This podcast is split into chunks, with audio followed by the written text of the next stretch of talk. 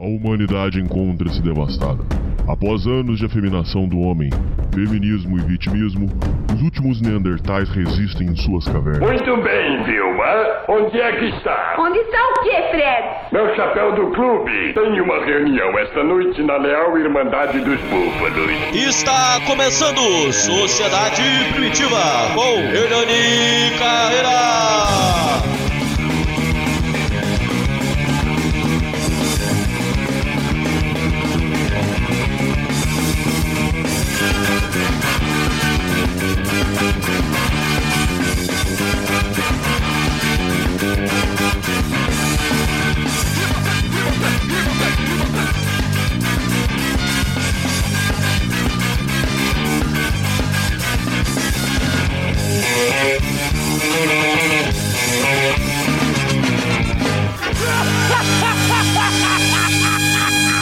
Salve, salve, confraria! Hoje estamos para mais um programa para vocês. Hoje, um programa complementar, porque nos últimos programas aí trouxemos um alô 20 polêmico.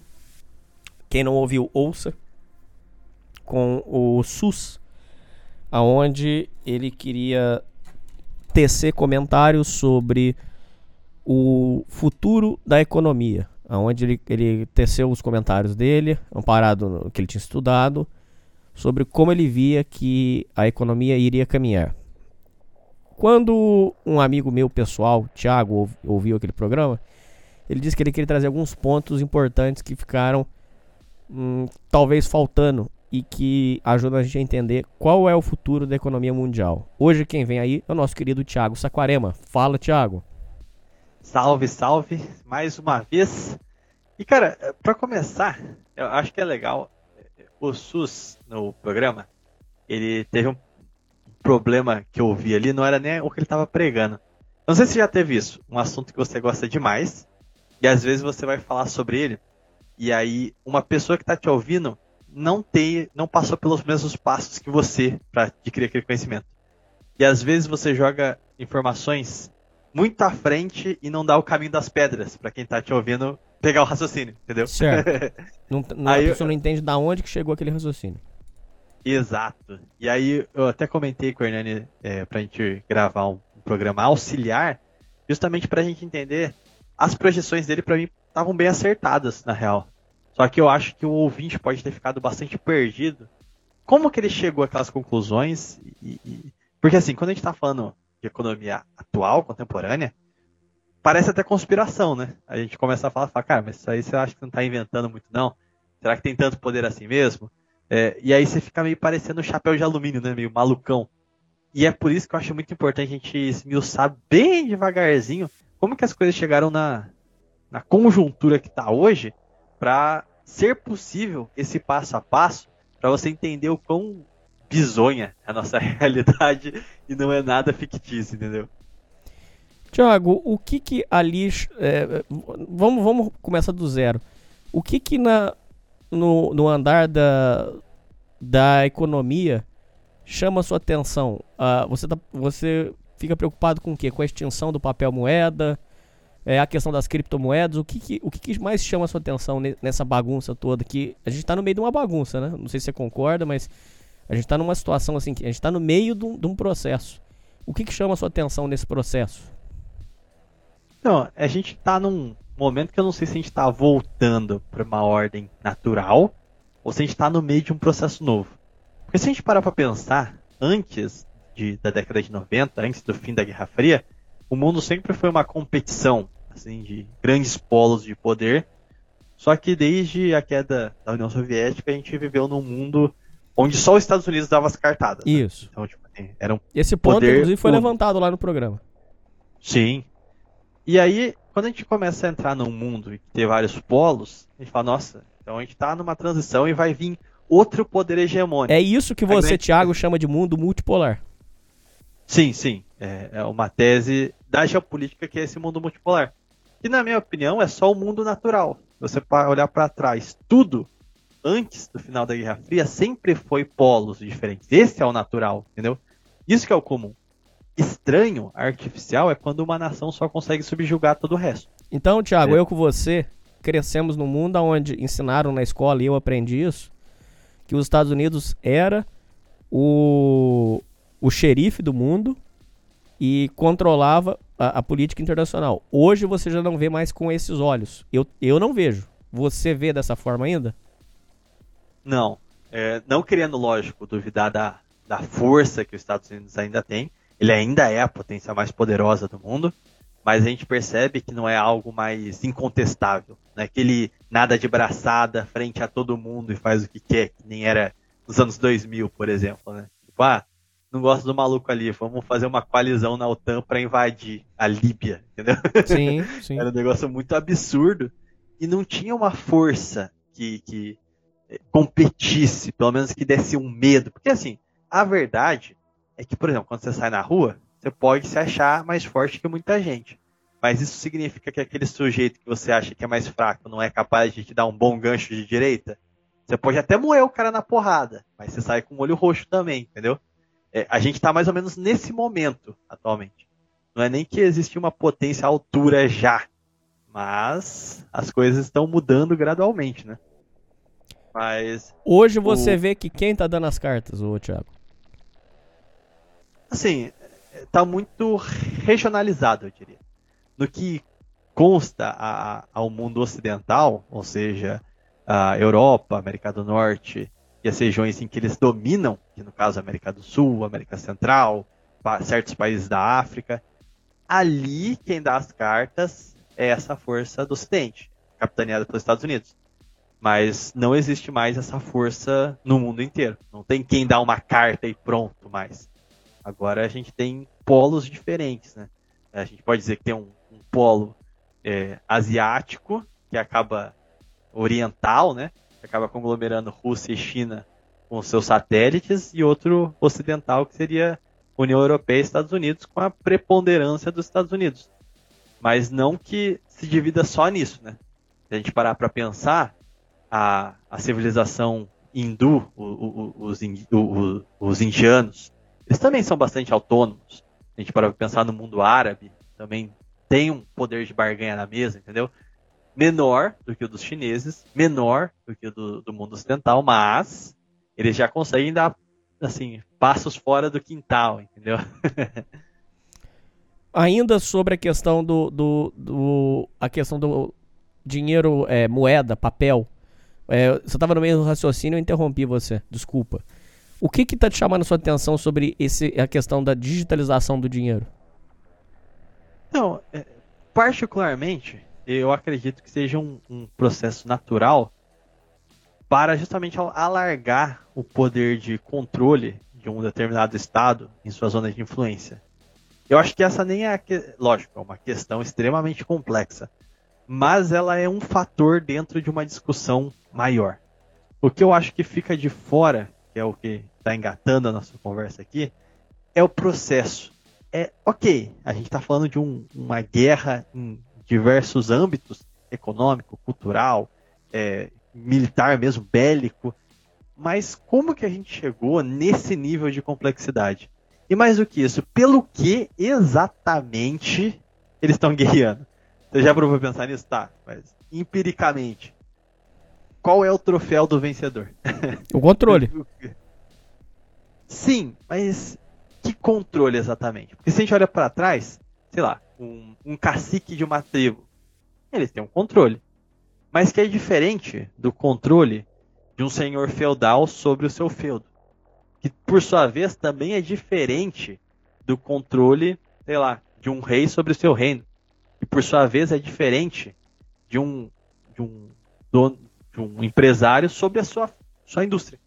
Ou seja, poder, ele diz respeito à sua capacidade né, de de comandar e tomar decisões, mas ele não diz respeito exatamente sobre o que, sobre que questões e sobre que objetivos, pelo que esse poder se empenha, o que, que ele está buscando, mais poder, mas que tipo de poder. Porque, assim, muito pouco se comenta sobre como o, o jogo das nações foi formado e como que ele é, é feito, o que, que é perene, o que, que acompanha essa geopolítica desde quatro, cinco séculos atrás até os dias de hoje, sabe? É isso que eu acho que é, é importante Porque muita gente, quando a gente começa a colocar questões como globalismo, é, governo mundial e tudo mais, ok, isso aí é um reflexo do agora. Mas qual que é o percalço pra gente chegar nisso aí? Tem uma instância meio absurda, né? De um, sei lá, do reino português para chegar no imperialismo unipolar dos Estados Unidos. E falar, caraca, como é que o mundo sai lá daquela ordem que existia antes e chega aqui? Que é o processo do capitalismo em si. E que é uma das reflexões mais malucas de como o capitalismo caminha, caminha para um governo mundial. É como o capitalismo, olha só, Marx estava certo, caminha para o comunismo, tá entendendo? Isso aí que é o, é o que dá nó na cabeça. Caralho, você deu um nó na minha cabeça agora, inclusive. Exatamente, porque são, parecem opostos. Você tá afirmando né? que o capitalismo caminha para o comunismo? Talvez não nos moldes como a gente viu na União Soviética, mas provavelmente sim. Por quê? porque é, a gente precisa entender a natureza do regime. Então, o que, que se tinha antes do capitalismo? O mundo nunca foi, sempre foi o que é. Ele tinha outras características. Por exemplo, vamos pegar aí a Idade Média mesmo. A Idade Média, ela estava apartada do resto do mundo. A, a Europa não estava conectada com o Oriente Médio, é, com a Índia, com a China, não fazia ideia de que a América existia. Então, a lógica de mercado, mercado é diferente de capitalismo. O mercado sempre existiu. capitalismo é uma dinâmica específica. Ou seja, a lógica de mercado já existia na Idade Média. Assim, um ferreiro que vendia lá suas marretas, espadas, armaduras, estava lá. Um artesão estava lá, fazia suas vendas. Só que era tudo regionalizado. Não existia uma lógica de importação, de pegar recursos de outro lugar. Um ferreiro, ele tinha que saber, desde o processo de recolher a sua, a sua matéria-prima, até o processo de lapidação final. Então, esse, este ferreiro ia desde minerar o ferro até é, é, transformar aquilo ali numa armadura. Então ele dominava o processo inteiro da produção. E não tinha essa de, ah, eu sou da Vila X, eu vou importar da, da Vila Y lá da Casa do Chapéu. Não, você, tinha, você dependia da sua vila, você só consumia localmente. Não existia um mercado internacional. Quando muito se tinha mercado interregional, é, né? E olhe lá, que dependia de cavalo. Então, uma das quebras desse regime, que tem a ver com a superação do feudalismo, qual foi? Foi a inserção da dinâmica burguesa. Uh, o burguês, a princípio, era aquele que vivia nos burgos. E quem vivia nos burgos eram os comerciantes. Então, classe burguesa, para além do vocabulário de esquerda, se refere a comerciante, de fato. Aquele que não vive do trabalho empírico, tal como a Idade Média entendia. Que era esse processo de você domina, dominar um ofício por completo. Era um cara que comprava e vendia. Era um viajante de diversas regiões e fazia esse translado de mercadorias, basicamente. Ele é, é muito comum hoje, né? É até ridículo ficar explicando de tão natural que é essa prática, mas na época isso rompeu paradigmas. Que é você comprar e vender. Compra num lugar, vende em outro e o seu ganho vai ser esse, esse percentual em cima dessa compra e venda, né? Esses caras, eles quebram a dinâmica do regime feudal, porque todo mundo precisava ter uma profissão, ou precisava ser um, um, um trabalhar na roça, né, em fazenda mesmo. Então, era uma sociedade estamentária, ela não, não movia, ela não saía do lugar. Um ganhava muito numa época, ganhava pouco em outra um deixava de ser pobre e tornava-se rico. Não, do jeito que você nasceu, você vai desempenhar sua função, vai nascer, viver e morrer naquele seu estamento. Quase um sistema de essa? castas. É um sistema de castas.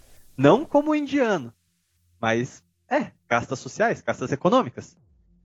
A partir do momento que, enquanto esse regime está operando, surge um sujeito alienígena externo a ele e começa a, a, a trazer a prática de compra e venda, ele desestrutura tudo. Porque ele não tem um estamento fixo, ele retira recursos que naturalmente balanceavam uh, o ecossistema do regime, então ele causa uma desordem e ele está numa classe que não se enquadra em nenhuma das classes do regime. Ele não é nobre, ele não é plebeu, ele não, não, é, não é aristocrata, ele não guerreia, ele não planta, ele não produz. Que diabo é esse sujeito? Esse sujeito não pode ser subjugado pela nobreza e não pode subjugar os plebeus.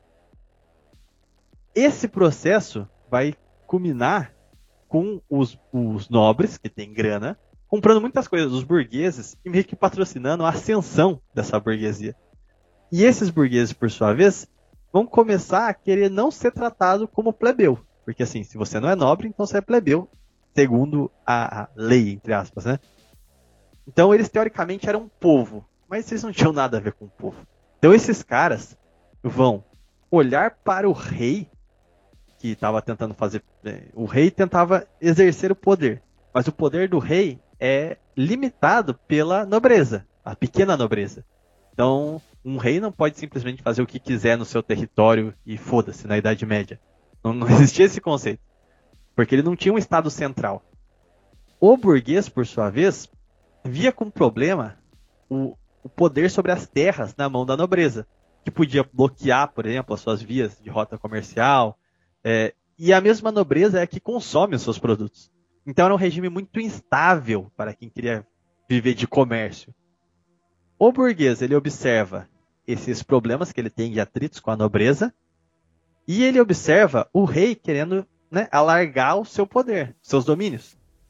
E é aí que a gente tem a, a, superação, na dialética histórica que os comunistas tanto falam, a superação do feudalismo.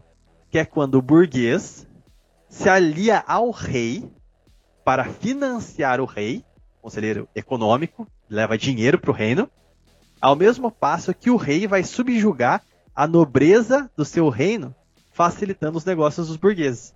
Sacou a aliança aí? Sim. É, é, é, é o rei e a burguesia se juntando para acabar com o regime aristocrático. Ó, chega dessa pequena nobreza aí que está atrapalhando meu poder e tudo mais. Ali nasce o capitalismo. Quando nasce o capitalismo? Quando a gente fala de uma coisa chamada mercantilismo, que é quando a gente tem as rotas comerciais para Arábia, né? O atual Oriente Médio. Porque ali, comerciantes árabes faziam comércio com chineses, com indianos, que por sua vez, essas mercadorias lá da Casa do Chapéu estavam na Arábia que podiam chegar na Europa. Se cria uma dependência econômica que até então não existia. Você lembra que eu falei que não existia esse conceito de você importar alguma coisa, comprar de fora? Sim. Essa introdução do mercado é a quebra da mola. É onde tudo muda. E o rei, ao invés agora, ele entendendo que dinheiro, comércio, produção é poder, ele não precisa mais se preocupar necessariamente, objetivamente, com discussões, por exemplo, de cunho militar, de só se preocupar com a defesa, ou só se preocupar com o quão contente está a sua população. Não, a preocupação primária dele se torna uma preocupação burguesa. Ele olha para os cofres do Estado, porque é o cofre que vai sustentar a guerra, que vai sustentar o seu poder, você percebe a troca da mentalidade de como o Estado opera? Não é mais a política do bem comum, é a política econômica. A visão burguesa se apodera do Estado. Tudo muda a partir daí. E é essa mudança, esse momento que passa quase desapercebido em aula de história, que é o que define os rumos que a história vai tomar para chegar até aqui. Sei que parece meio bobo estar tá falando isso aqui pra gente estar tá falando dos dias de hoje, mas é que é fundamental a gente entender isso aqui. Porque a partir dessa época, que é o metalismo, que é essa questão de acumular metais para você ser o país mais rico, financiar seus projetos e tudo mais, o Estado vai se agigantando, vai se tornando cada vez mais forte, mais centralizado. É a substituição das ordens de cavalaria, de nobres e afins, por um exército profissional, fiel ao Estado e não mais às suas localidades. A partir do momento que a gente tem isso aí, a gente tem uma corrida econômica entre as nações. Não é mais um rei contra outro rei, é um país contra outro. Sim. E, e não necessariamente mais obedecem a fins morais. Eles obedecem apenas a fins econômicos. É aí aonde você acha que se perde. Sim. Um evento simples. Uh, muitas guerras decorreram entre Espanha e França na Idade Média. Do que, é, é, do que a gente depreende hoje por Espanha, né? A Espanha nem existia. Reino de Castela, por exemplo, contra o Reino Franco ou então o Sacro Império Romano Germânico contra a França. que acontece? Na Idade Média, antes da ascensão do, do, dessa mentalidade comercial, era de comum acordo que, em uma ofensiva islâmica, cessava-se o conflito, os cristãos se uniam e defendiam o ponto atacado. Então, por exemplo, um cara lá de Portugal comprava uma briga lá em Constantinopla, porque ele entendia que aquilo ali era a terra dele, era terra cristã. Pode não ser terra portuguesa, do reino português, mas de um mesmo povo, entendeu? Agora, numa mentalidade moderna, se o Sacro Império Romano Germânico começa a ser atacado por árabes, o quão útil isso é para mim, o reino francês? Tipo assim, ele para de ter a identificação dele quanto cristão e pensa em fins comercial. Mesmo que esse terceiro que está atacando é completamente diferente dele. Tipo, o pragmatismo toma o cenário moral. Você começa a falar, ah, ele é cristão também, mas quer saber, foda-se. Se ele cair ali, eu tomo aquela mina de ferro dele, eu pego uma rota comercial dele. ele começa a perca da identidade europeia ali em si, né? E tudo isso cria uma cadeia de dependências. Isso fica muito evidenciado na queda de Constantinopla, que marca o fim da Idade Média. Porque no final da Idade Média, a Europa já dependia das especiarias. Eram temperos, roupas, que vinham da Ásia. Com a queda de Constantinopla, corta-se as rotas terrestres que dão acesso ao Oriente Médio. Consequência, não chegam mais as especiarias. Uma cambada de burgueses que tinham ficado podre de rico com isso, não vai ter mais grana. E aí isso é um problema. Um problema que na própria Idade Média não era nem para existir, né? Porque não era para estarem fazendo comércio e dependendo de, de, de fora. Mas eles criaram essa dependência. E graças a essa perca da rota terrestre, os caras começaram a investir em navegação para procurar ro rotas comerciais que chegassem à Ásia. Cara, por causa desse detalhe, os caras acabaram de, descobrindo o Brasil, descobrindo a América. Olha como a, a dinâmica do processo já acarreta na descoberta, na expansão das fronteiras, literalmente descobrimento de novos mundos, simplesmente pela questão comercial. A questão ibérica ainda. Isso aqui você já considera que é derrocada? Nesse caso, sim. Principalmente de nações como Inglaterra, França. França é a primeira a decair nesse processo. Portugal e Espanha ainda se mantêm bastante, por bastante tempo, como países, assim, em ascensão, sabe? Morais. Mas os países que estavam à vanguarda na Idade Média, eles se corrompem devido a essa dependência já derrocada. O meu ponto é que esse regime ele vai se manter ali do século XV até o século XVIII, mais ou menos, nessa coisa de ah, vamos procurar rotas, vamos descobrir especiarias para aquecer o comércio, né, para a gente trazer temperos novos, é, fazer muitas vendas. E nessa época os temperos eram coisas bem caras. Então, assim, açúcar é, chegou a épocas que valia o, o preço do ouro, por exemplo. Então não era só um temperinho à toa, não. Mas tudo muda quando a gente tem as manufaturas é, industriais se começa a, a revolução industrial. Que aí a gente começa em um novo processo. Que aí é a perca definitiva daquele conceito de monarquia. Porque qual que é a dinâmica do, do momento industrial? Nesse momento em que os reis começam a centralizar o poder, criar um estado forte, com um exército profissional e tudo mais, nessa aliança com a burguesia, desemboca no, no, nos caixas cheios, né? Eles podem investir em novos processos.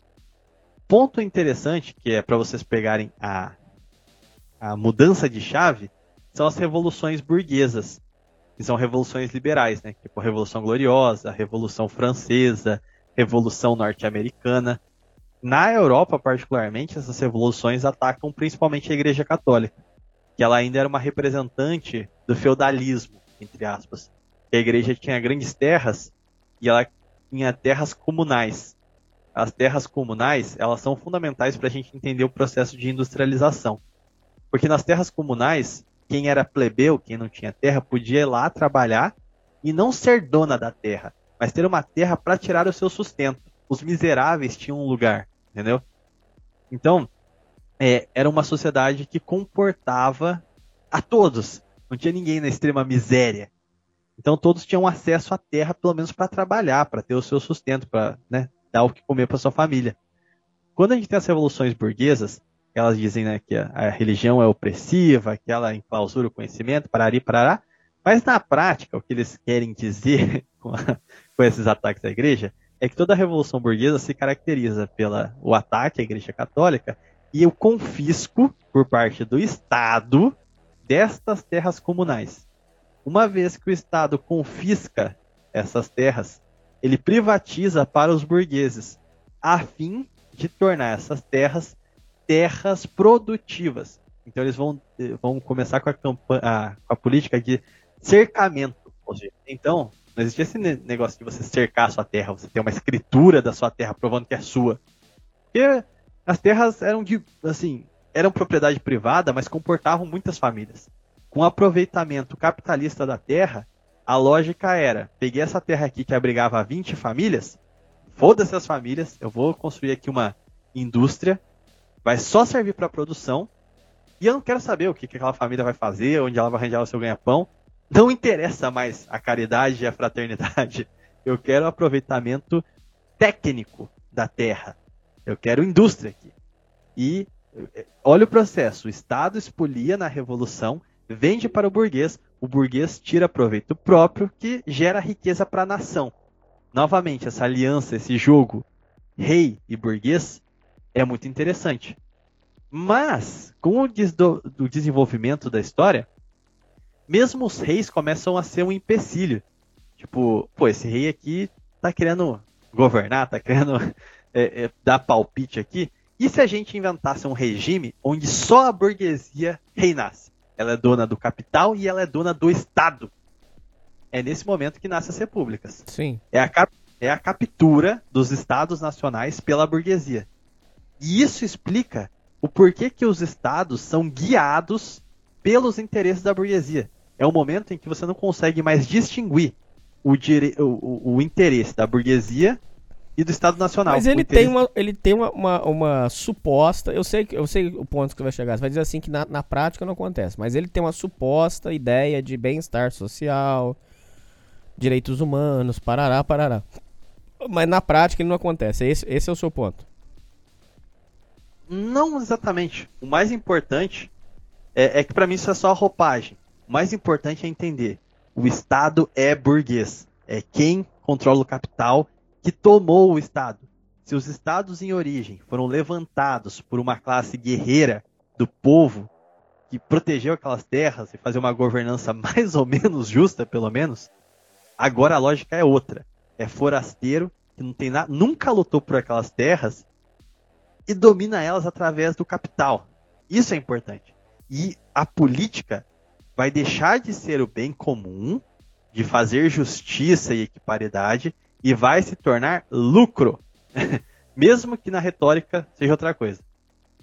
O ponto que eu acho interessante é que não existe capitalismo sem o Estado. E é, é agora o momento anarcocapitalistas ficando putíssimos comigo. Mas explico. A gente chama de mercantilismo esse período onde se tinham comércios intercontinentais, é, é, inter, entre as regiões, né? Da Arábia para a Europa, da Europa para a Ásia, da América para a Europa, enfim, tudo isso é mercantilismo. O fenômeno que caracteriza, caracteriza o capitalismo é a produção em massa, é, o, é, é, a, é a industrialização. E a industrialização, ela só é possível com o Estado. O Estado é quem garante a propriedade privada, é ele que tem o monopólio da força, que faz valer lá a escritura que eles criaram, e ao mesmo tempo não existe é, indústria sem o financiamento do Estado. Nenhum burguês seria maluco de injetar o dinheiro do seu bolso para investir em um projeto que é visionário, mas ele não sabe se vai vingar, se vai dar certo, e tem um custo gigantesco. Se você pegar a, Revol a Revolução Industrial inglesa, japonesa, alemã, americana, nenhuma foi feita com capital privado. É sempre o Estado que entra, que financia o projeto, que faz dar lucro e aí assim que ele mostra que o projeto é rentável, dá retorno, privatiza e começa a investir em novos setores, visando diversificar a produção. O ponto interessante é que, as, e aqui entra a, a, a, o nosso cenário é, atual até. As nações pioneiras, o que, que elas fizeram? Por exemplo, a Inglaterra, para criar sua indústria têxtil, proibiu a entrada de, de, de produtos chineses, que eram, era a principal origem né, do, da, dos produtos têxteis ingleses até então. Ela proibiu a entrada de produtos chineses na Inglaterra e financiou a sua indústria. Conseguiu torná-la rentável, conseguiu capital para bancá-la, ou seja, protecionismo, né? Você está proibindo a livre competição de acontecer ali. Que, que acontece? Depois desse período, quando ele consegue baratear o custo de produção a ponto de quebrar até os produtos chineses, ele começa, através da sua marinha mercante, ou seja, a sua marinha de guerra, ou seja, seus navios, ir à porta de outras nações e falar: então, eu tenho uma teoria aqui que chama liberalismo. Eu acredito que o mercado tem que se autorregular, a mão invisível do mercado tem que agir, e eu estou obrigando vocês a comercializarem comigo de igual para igual. Para que ele chegue em nações que não fizeram esse mesmo processo. Ou seja, para eles, protecionismo. Desenvolve a sua indústria, consegue uma tecnologia superior, para logo na sequência chegar em países periféricos que ainda não têm, estão tecnologicamente atrasados, e fala, ó, você não pode se fechar não. Você tem que respeitar a mão invisível do mercado. O liberalismo vai te trazer desenvolvimento. Só que como ele não fez o processo industrial, o inglês ele consegue dominar o mercado inteiro. Ele monopoliza e impede o desenvolvimento daquele país, que nunca vai conseguir criar os seus nacionais na, na, na indústria têxtil. Nunca vai conseguir até aquela tecnologia que é vinda de fora, que se instala no país dele. Ou seja, você cria uma dinâmica de poder entre os países que não formalmente, mas na prática, são os colonizados e os colonizadores. Os centros que, que conseguem ter o monopólio da produção e as periferias que estão ali só para mandar o seu dinheiro para financiar esses centros industriais.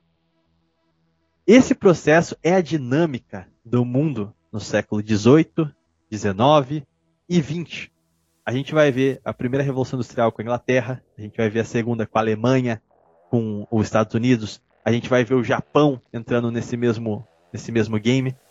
Eles conseguem se tornar centros. Agora, quem que se torna periferia? A China, por exemplo. A China tenta fechar os portos contra os ingleses, meteram lá um monte de navio de guerra e falou: vai comercializar ópio comigo sim. Destruíram a China. É o comércio, é, é o foi o século da vergonha, né? Porque eles foram colonizados através do capital, através do mercado.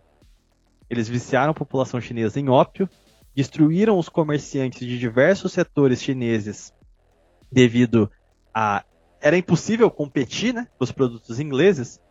E essa fragmentação da sociedade de não conseguir se blindar contra o mercado estrangeiro, o que, que possibilitou? A compra de terras na China, o envio de tropas para a China, começaram a colonizar o território chinês, literalmente quebrar em partes e fatiando as potências ocidentais. Partes da China eram da Alemanha, partes da China eram da Inglaterra, partes da China era da Bélgica. O Japão começou a colonizar a China. o, o tamanho era a humilhação deles. Então, assim, esse é, é o jogo dos países. Só que você percebe que não é dos países, tudo isso não diz respeito à população desses países. O valor que move esses estados não tem nada a ver com a cultura e a mentalidade dos seus povos. É de uma pequena parcela que domina o estado e gere ele, toma as ações de acordo com os seus interesses particulares e não com os interesses, por exemplo, valores espirituais, os valores humanos, valores humanos. É. Essa parte que eu acho que explica, porque olha, a gente sai lá da Idade Média, a gente percebe como as monarquias absolutistas nasceram. Aliança com a burguesia e o rei. Nesse mesmo processo a gente vê o desenvolvimento do mercado. O rei começa a se tornar um intruso na brincadeira. Tira o rei da jogada. Tira o rei da jogada, a gente começa a ver a ascensão do capitalismo. A, a, a industrialização. a partir da industrialização, a gente começa a ver uma nova geopolítica, que é: vou criar minhas indústrias, com as minhas indústrias eu colonizo mercados, e a partir da colonização de mercados, eu tomo terras. Então o mundo vai ser dividido entre aqueles que concentram o capital e aqueles que só mandam o seu dinheiro para esses centros, que são só para é, bucha de canhão. Isso aí é só o processo até o século XX. Você quer fazer ponderações, Hernani? Que eu tô falando pra cá. Não, não, tudo bem. Até aí estamos entendendo. Então, beleza. O, a jogada que eu acho que é importante pra gente entender, o, o, trazendo a, a questão para dia, os dias contemporâneos, é a seguinte. Esse, esse jogo, ele vai fortalecer os estados nacionais. Porque, como eu disse, só o Estado consegue alavancar essas industrializações em massa, emplacar protecionismo, criar exércitos para se defender, para você então poder se tornar um centro e competir com as outras nações que também são centros, né? Os países que não fazem isso são colonizados. É, esse é o fato, né? Se não é, belicamente, mas é, por vias econômicas. O Brasil não foi colonizado belicamente nesse processo moderno, mas economicamente ele foi completamente parasitado. E a gente até gostaria de fazer umas ponderações sobre o Brasil mais à frente. Mas é, nessa brincadeira se cria um mecanismos cada vez mais sofisticados dessa, dessa parasitagem. No caso europeu, isso vai desembocar no neocolonialismo, que foi o período em que os países, as potências europeias, começam a fatiar a, a África e países da Ásia, principalmente porque eles precisavam de matéria-prima para alimentar as suas, é, as suas indústrias. E ao mesmo tempo que eles colonizam esses territórios buscando matéria-prima, eles também vendem os seus produtos industrializados para essas populações que já estão sendo literalmente extorquidas. Então já servia um duplo é, propósito. O problema é que isso tornou a Europa um barril de pólvora, né? É, tanto é que de, o fim desse neo-imperialismo é, com centro na Europa vai ser a Primeira Guerra Mundial. Que vai ser briga de cachorro grande, né? Eles vão acab acabar por se colidir, porque não dava para coexistir tantos centros econômicos é, brigando entre si. O que volta para o mundo multipolar, né? Ali já era um mundo multipolar, porque não tinha uma ordem estabelecida e como que essa ordem foi ser estabelecida? Alguém tinha que morrer. No caso, quem, quem foi pro saco foi a Alemanha, né? Teve que pagar a conta da brincadeira. Uh, isso na Primeira Guerra. E a gente começa a, a assistir um novo processo de, de, acirramento de tensões que vai culminar na Segunda Guerra e tem o mesmo fim, né? Tentar, com tecnologias ainda mais avançadas, se colocar como um polo do poder econômico mundial, basicamente, que é subjugar todos os outros países. Com a queda da Alemanha, eles percebem que não dá para permitir que o jogo seja limpo, entendeu? Tipo, não dá para deixar todo mundo competir livremente. A gente vai ter que criar uma mola que prenda todo mundo. E eu gostaria de particularmente enfocar na história do Brasil para a gente entender como que a gente se enrolou nesse embrólio todo que começa que o Brasil ele soube jogar o game uh, na época do Império, ele até que foi bem. Com, tem um cara que eu gosto de fazer uh, análise da biografia dele, que é o Visconde de Itaboraí. Ele foi um cara muito visionário no Brasil.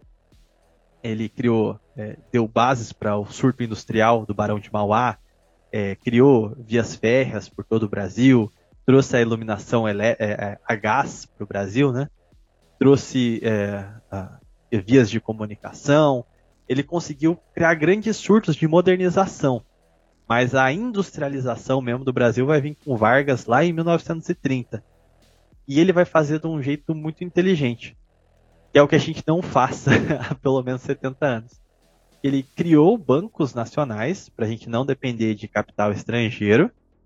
E ele deu esse empurrão para começar a industrialização do país através do capital público, né? Ele criou estatais, deu auxílios é, para investimentos na área industrial. E a política era de substituição, ou seja, a gente faz um uma, uma bloco de notas aqui, vamos ver. O que, que a gente mais importa?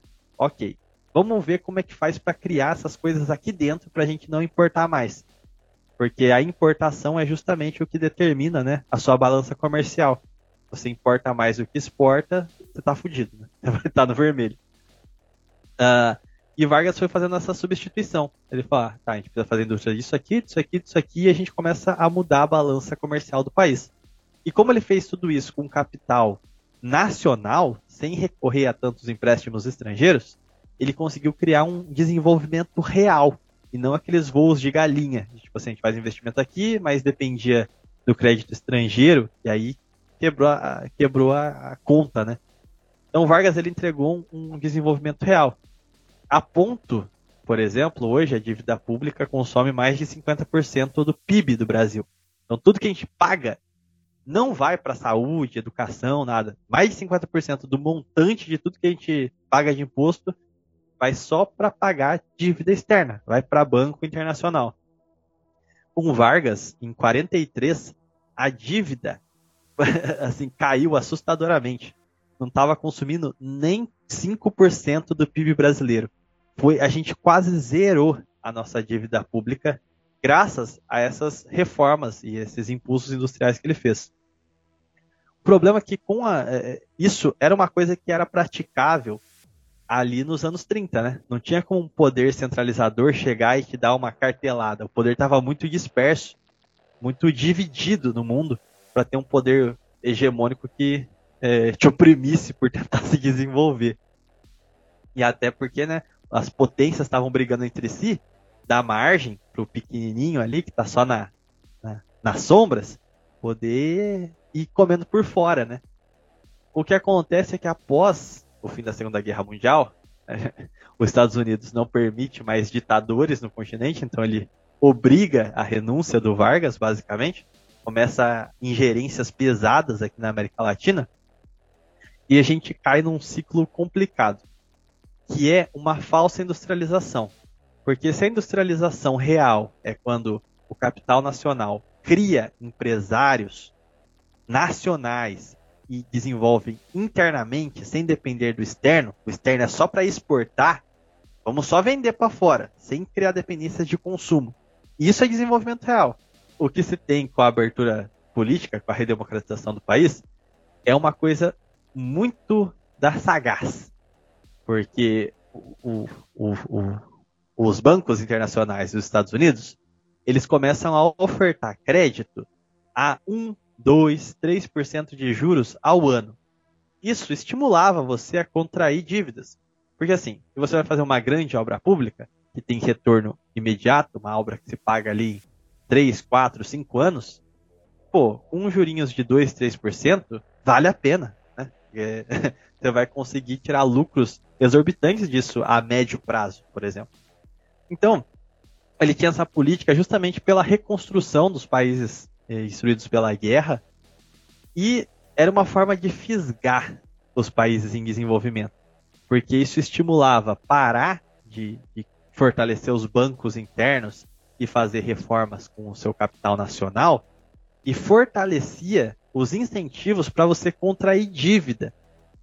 E ele deixou a gente brincar por um tempo. Por exemplo, a gente vai construir Brasília a juros baixos, o regime militar vai fazer grandes obras públicas, é, hidrelétricas, infraestrutura pesada, vai fazer coisas muito importantes para o país se modernizar de fato.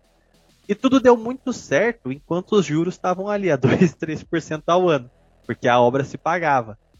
Mas quando a gente tem a crise do petróleo, ali na década de 70, tudo rói, se destrói. Porque do dia para noite, juros, que eram de 2, 3%, sobem para 15, 16, 17, 18% ao ano. Daí vem as dívidas impagáveis. Exatamente. Uma dívida que era boba e se pagaria ali em 2, 3 anos se torna um monstro é, colossal. Ou seja, o fato é que eles chegaram na gente lá em 45 e falaram assim, ó, aqui ó, pode pegar, vai tranquilo, vem, vem. Depende da gente e chegou lá na década de 70, agora que você tá bem amarradinho com a gente, a gente vai te estrangular, entendeu? Sim.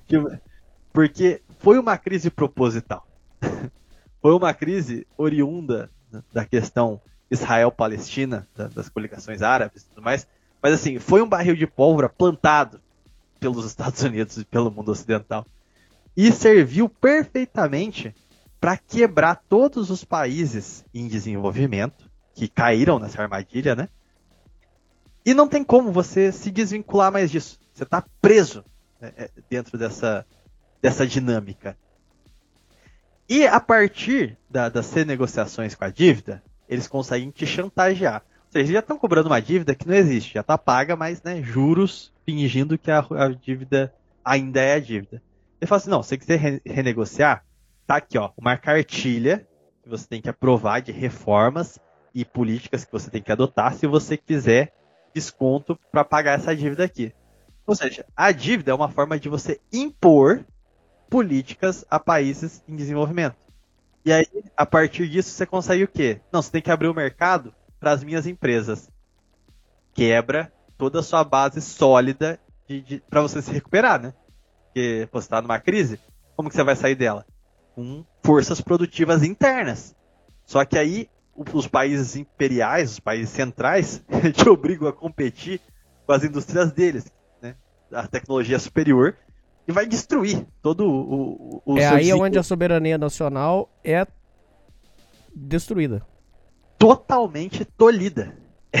É nessa brincadeira que eles podem falar assim, então, você tem que também cumprir aqui com as prescrições ambientais.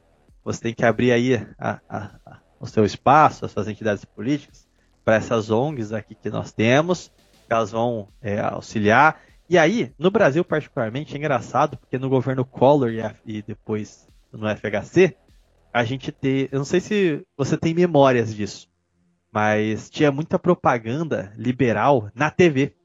Que era tipo assim: o Estado brasileiro é o elefante na sala. Ele já foi muito importante, mas hoje o Estado tem que só se preocupar com saúde, educação e segurança. O resto a gente tem que desinchar, vamos colocar esse, esse elefante para fazer ginástica. Um elefante incomoda muita gente. Assim, começou toda uma campanha que ecoa até hoje, né? Esses grupos liberais, libertários, até hoje replicam essa mentira. E tipo assim, toda a culpa do atraso e da, da crise brasileira é do Estado e que tudo isso começa com Getúlio Vargas. Tipo assim, é uma distorção da história. Eles ignoram o fato de que Vargas, ele fez, assim, ele aumentou o tamanho do Estado, sim, mas positivamente. Ele criou a base sólida do Brasil, e isso é visível na queda da dívida pública lá em 43, chegando próximo de zerar. Ele mostra que ele entregou um regime sustentável, arcado em que? Contração de dívida? Pelo contrário, não recorrer a empréstimos externos, criação de bancos nacionais e criação de industriais brasileiros. A partir de 45, especialmente a partir de 54, que é o ano do churrascamento do presidente Getúlio Vargas, né, começa-se uma nova política, que é a contração de dívidas externas e uma coisa que é, é bizarro. Você é aqui de São José, você sabe, né?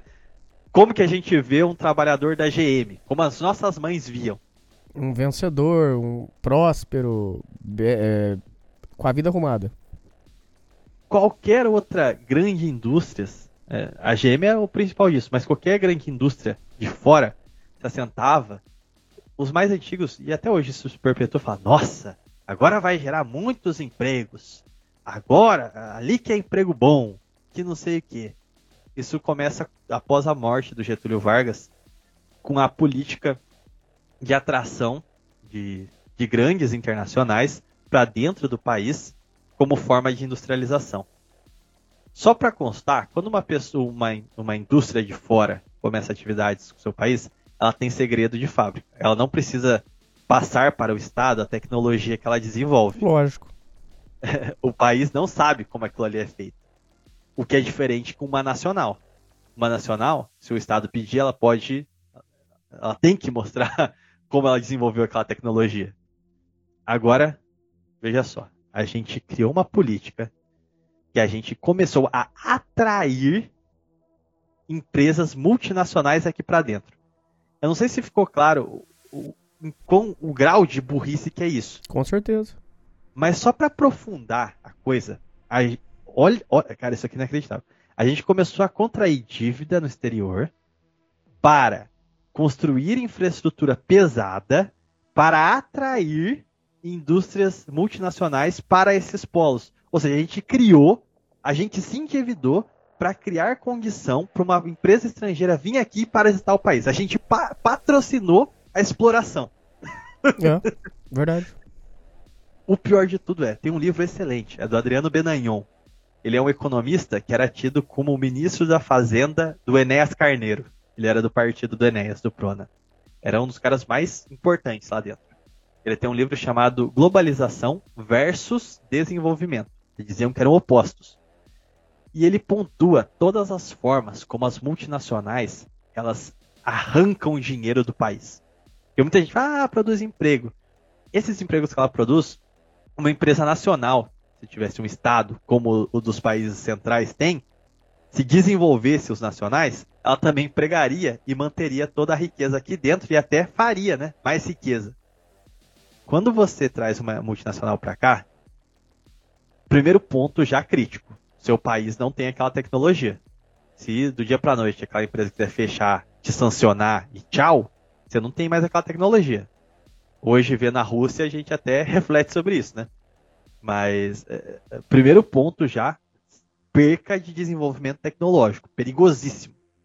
Segundo ponto, beleza, eles empregam umas pessoas aqui, mas eles vendem produtos para sua população e já declaram quanto eles mandam de lucro. O lucro já é dinheiro aqui de dentro que está indo para fora.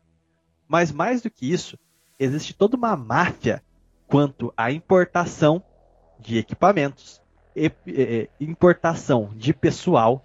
Então é literalmente um negócio meio que o Chaves comprando churros dele mesmo.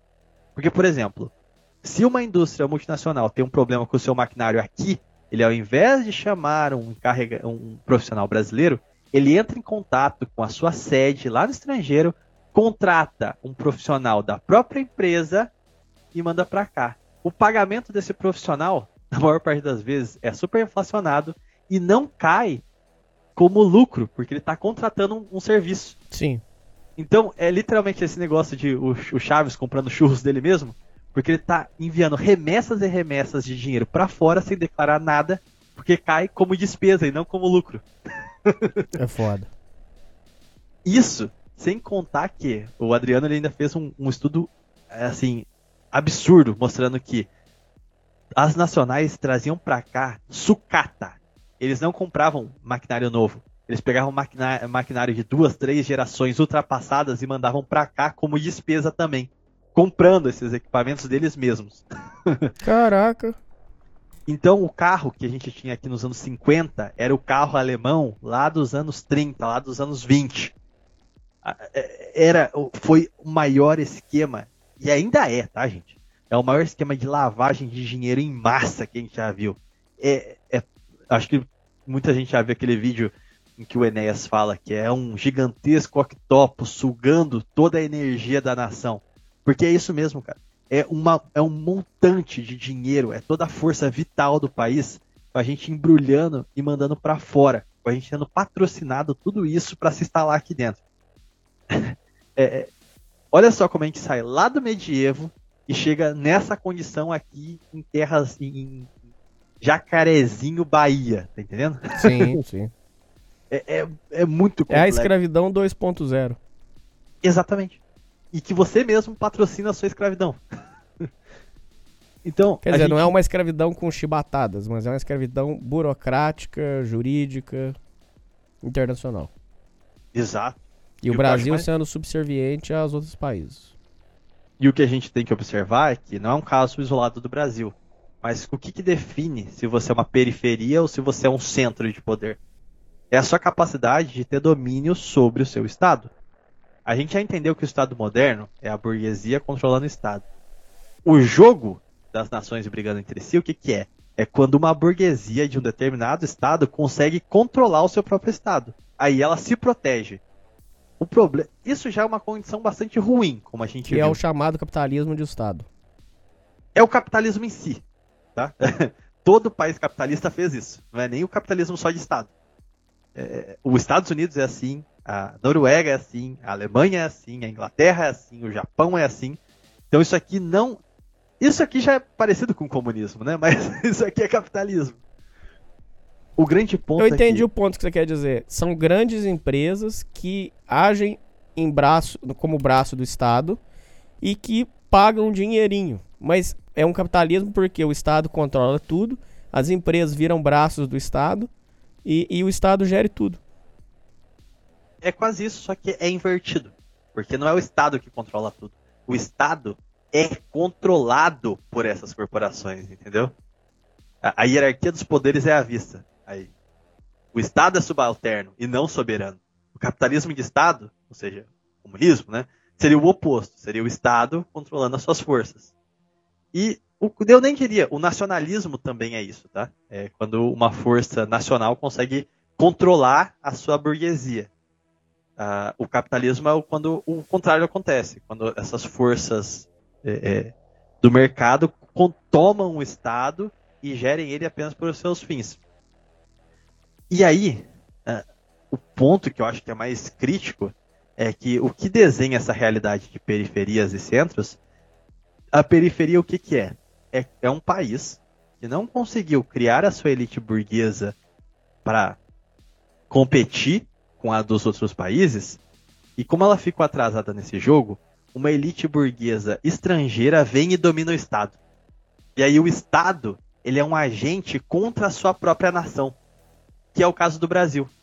Por que, que ele cria burocracias para o empresário, mas ao mesmo tempo abre o mercado para o estrangeiro? Ou seja, ele é contra o mercado interno, mas a favor do mercado externo. Porque quem está comandando ele é uma elite de fora. Então o que define uma periferia é quando. E, isso que define uma colonização também, né? Quando uma lei ela é editada por um órgão alienígena, que não é do povo, que não é legítimo. Então, a condição que o Brasil tá é justamente quando ele perde a, a soberania de si mesmo. Diria eu que lá em 54, com o falecimento do Vargas, e aí o Estado é totalmente é, é, é tomado pelo estrangeiro. Por exemplo, é, muita gente acha que neoliberalismo é Estado mínimo. Eu acho que não. Para mim, essa concepção de neoliberalismo é é o Estado a serviço de determinadas corporações. Então ele não prega Estado mínimo nem máximo. Ele prega Estado necessário para sabotar qualquer soberania e privilegiar sempre essa elite que o domina, que é uma elite alienígena, não é nacional. Então, esse é o processo brasileiro. É, você quer fazer ponderações? É que eu tô com medo de ficar tão maluco quanto o, quanto o SUS. Não, aí beleza. Só que onde entra a questão cultural nisso? Por que, que a parte cultural para eles? Por que afeminar o homem? Por que degenerar tudo? O, e, e, o que, que eles têm de ganhar na parte cultural? Por que, que a parte cultural para eles é tão importante? Aí que eu. Aí a gente chega nos dias atuais mesmo que é o, o controle do mercado. Ele essa, essa dinâmica dos estados, eu acho que elas estão em um novo processo de superação, mais uma metamorfose do sistema, que talvez seja a superação do próprio estado ou um superestado. Não sei exatamente qual que vai ser o rumo. Mas o que, que a gente observa? O Estado americano é o perfeito exemplo para a gente, porque a gente pôde, pôde ver isso de forma pioneira lá acontecendo, né? O Estado, ele, de tal forma, foi sequestrado para essas corporações privadas, eles começaram a editar os rumos do Estado, inclusive de ordem interna. Por exemplo, é, sabotar o regime econômico mesmo, é, o regime político mesmo. Então eles escolhem quem que pode sair candidato e não pode. Quem eles vão financiar na campanha o dinheiro vai ser determinante para quantos votos eles conseguem virar. Então eles corromperam o Estado inteirinho. Não tem nenhuma chance de um nacionalista é, estadunidense surgir. Não tem como. ele seria tolhido na primeira fala que ele desse que ameaçasse de alguma forma o poder que domina lá. A questão é, cultural, eu acho bizarro, é que eu acho que você já chegou a ouvir falar da Black Rock, né? Que o Isso. que fala de noite, né? O, a BlackRock, ela é um, um centro de, de, de, de financiamento e um centro econômico específico, porque ela tem ações, mas ela gerencia ações também para especulação. A especulação é um negócio bizarro por si só, mas como eles se tornaram um gigantesco cartel nesse centro para especular, então eles têm ações em todas as empresas do mundo, com as, por, com as porcentagens de ações, eles conseguem controlar essas empresas. Então, assim, eu vou pegar um caso brasileiro aqui. Uh, você já ouviu falar da Gurgel? Já. Empresa brasileira. É, a indústria de automóveis brasileiro. Muito forte durante o regime militar. Eles tinham tecnologias próprias até. O lema da Gurgel, o Gurgel vem do sobrenome dono, é João Gurgel. Ele tinha um, para mim aquilo ali é aquilo ali é nacionalismo. O João Gurgel, ele tinha já, ele já era uma empresa multinacional, estava em mais de 40 países já, a Gurgel. E quando ele estava em entrevista, ele sempre dizia: Nós não somos uma empresa multinacional, nós somos uma empresa muito nacional. Porque o capital da Gurgel era 100% brasileiro. Não tinha capital americano, é, europeu, não. As ações da Gurgel eram de capital fechado, só com capital brasileiro. Por que, que isso é importante? Quando a gente pega a Magazine Luiza ou diversos empresários brasileiros hoje, eles são empresas de capital aberto. Então eles dependem do aporte de investidores estrangeiros. E qual que é o principal financiador de empresas com capital aberto? A BlackRock, que é esse cartel gigantesco. Como ela, a BlackRock conseguiu tomar um tamanho tão absurdo que o patrimônio hoje da BlackRock é maior que o PIB americano, para você ter noção. É, é um monstro. Quando uma, um, um, centro econômico consegue tomar essa proporção, ela consegue ter ali 10, 15% de grandes é, é, empresas. Quem dirá de pequenas que dependem de troco de pinga. Né? Quando você tem esse nível de participação no mercado de ações, você consegue impor agendas, do mesmo jeito que os donos da dívida também conseguem impor contra nações. A, a BlackRock ela é um aprofundamento dessa escravidão, que agora não está só na esfera do Estado, da dívida pública, está na esfera privada também. Então, para você ganhar o aporte de capital, de financiamento da, da BlackRock, que é fundamental para qualquer empresa de capital aberto, tem que encaixar na cartilha. Sim. E você sabe o nome da cartilha? Qual é? ESG. Isso aí é, é, o trunfo. É por isso que eu tô falando que a gente tá vendo, vivendo uma metamorfose aqui. Porque a gente tá falando mais de escravidão da dívida, que se impõe perante o Estado. A gente tá falando de escravidão pessoal agora. É os caras olhando no seu olho e falando, ou você faz isso, ou você quebra. ESG é, é, é uma sigla, né? Deixa eu até lembrar, ESG, é, que é Involvement é, é, Social, é, não lembro o que, que era o G, mas enfim, é, é basicamente o um conjunto de práticas que falam sobre é, governance, é, Envolvimento Social Governance, é, as pautas relacionadas a comprometimento com questões sociais, ambientais e governança corporativa. Ou seja, você tem que né, ter um, um quadro onde a BlackRock, de tal forma, ela se tornou um monopólio de investimentos, que ela te dá um ranking. Ela criou um ranking que é esse SG. Todas as empresas de capital aberto, ela é ranqueada pelo esse sistema da BlackRock. E aí esse ranking vai medir justamente o seu comprometimento com essas três pautas. Ou seja, você pode ser a empresa mais honesta do mundo, uma puta competência, um produto incrível, mas se na sua governança, na sua gestão, não tem nenhuma mulher negra, cis, é, é não cis, binária, blá blá blá blá blá seu ranking de S cai para C, entendeu? Se você é uma empresa foda, mas não tá dando canudinho de, de papel, você fica lá com nota C. Então isso aqui determina o aporte na sua empresa, porque não é só o poder da BlackRock direto. Quando a BlackRock não investe em determinado setor, o mercado inteiro acompanha os movimentos da BlackRock porque ela é quem direciona o mercado. Todos os especuladores vão seguir a mesma tendência. Então, quando ela tira o capital de uma determinada empresa, uma determinada ação, é um, é um movimento em massa no mercado de esvaziamento, é quebra daquela ação específica daquela empresa.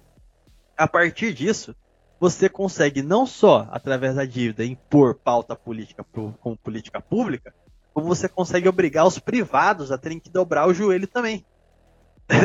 então, não tem como se defender disso. A única forma que tem de se defender disso na prática é você resgatando o, o controle sobre o seu Estado Nacional. Ou seja, você tomar o remédio forte, que seria ser excluído do sistema internacional, ter um, um governo forte, que começasse a, investir de novo em bancos públicos para não depender de, de, de, contração de dívida externa. Você ter uma política industrial de desenvolvimento interno, vendo o que, que é prioridade para você poder produzir internamente sem depender do estrangeiro.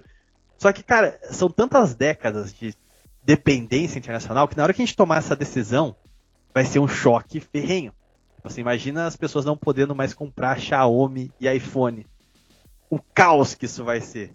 Ou vendo o, o Burger King e o McDonald's indo embora, que o Brasil se tornou um país é, é extremista e antidemocrático. Mas isso tem... não acontece em países que não seguem a cartilha? Por exemplo, o, o Qatar agora que teve a Copa lá, eles não seguem a cartilha e aí? Então tudo bem lá. Exatamente. Porque o que acontece? Eles contam com a Uga Buga Pio. Hum.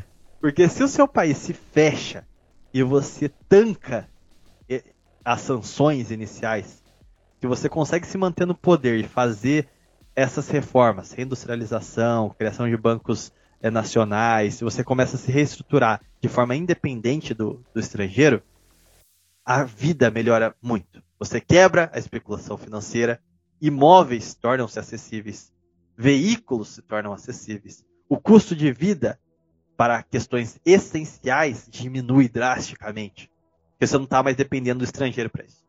Mas, por outro lado, coisas que são modismos, mas que hoje são vendidos como essenciais, não vão ter mais. Por exemplo, você não vai ter acesso ao seu PlayStation 5 é, o seu país vai ter que criar um PlayStation, um Polystation, entendeu?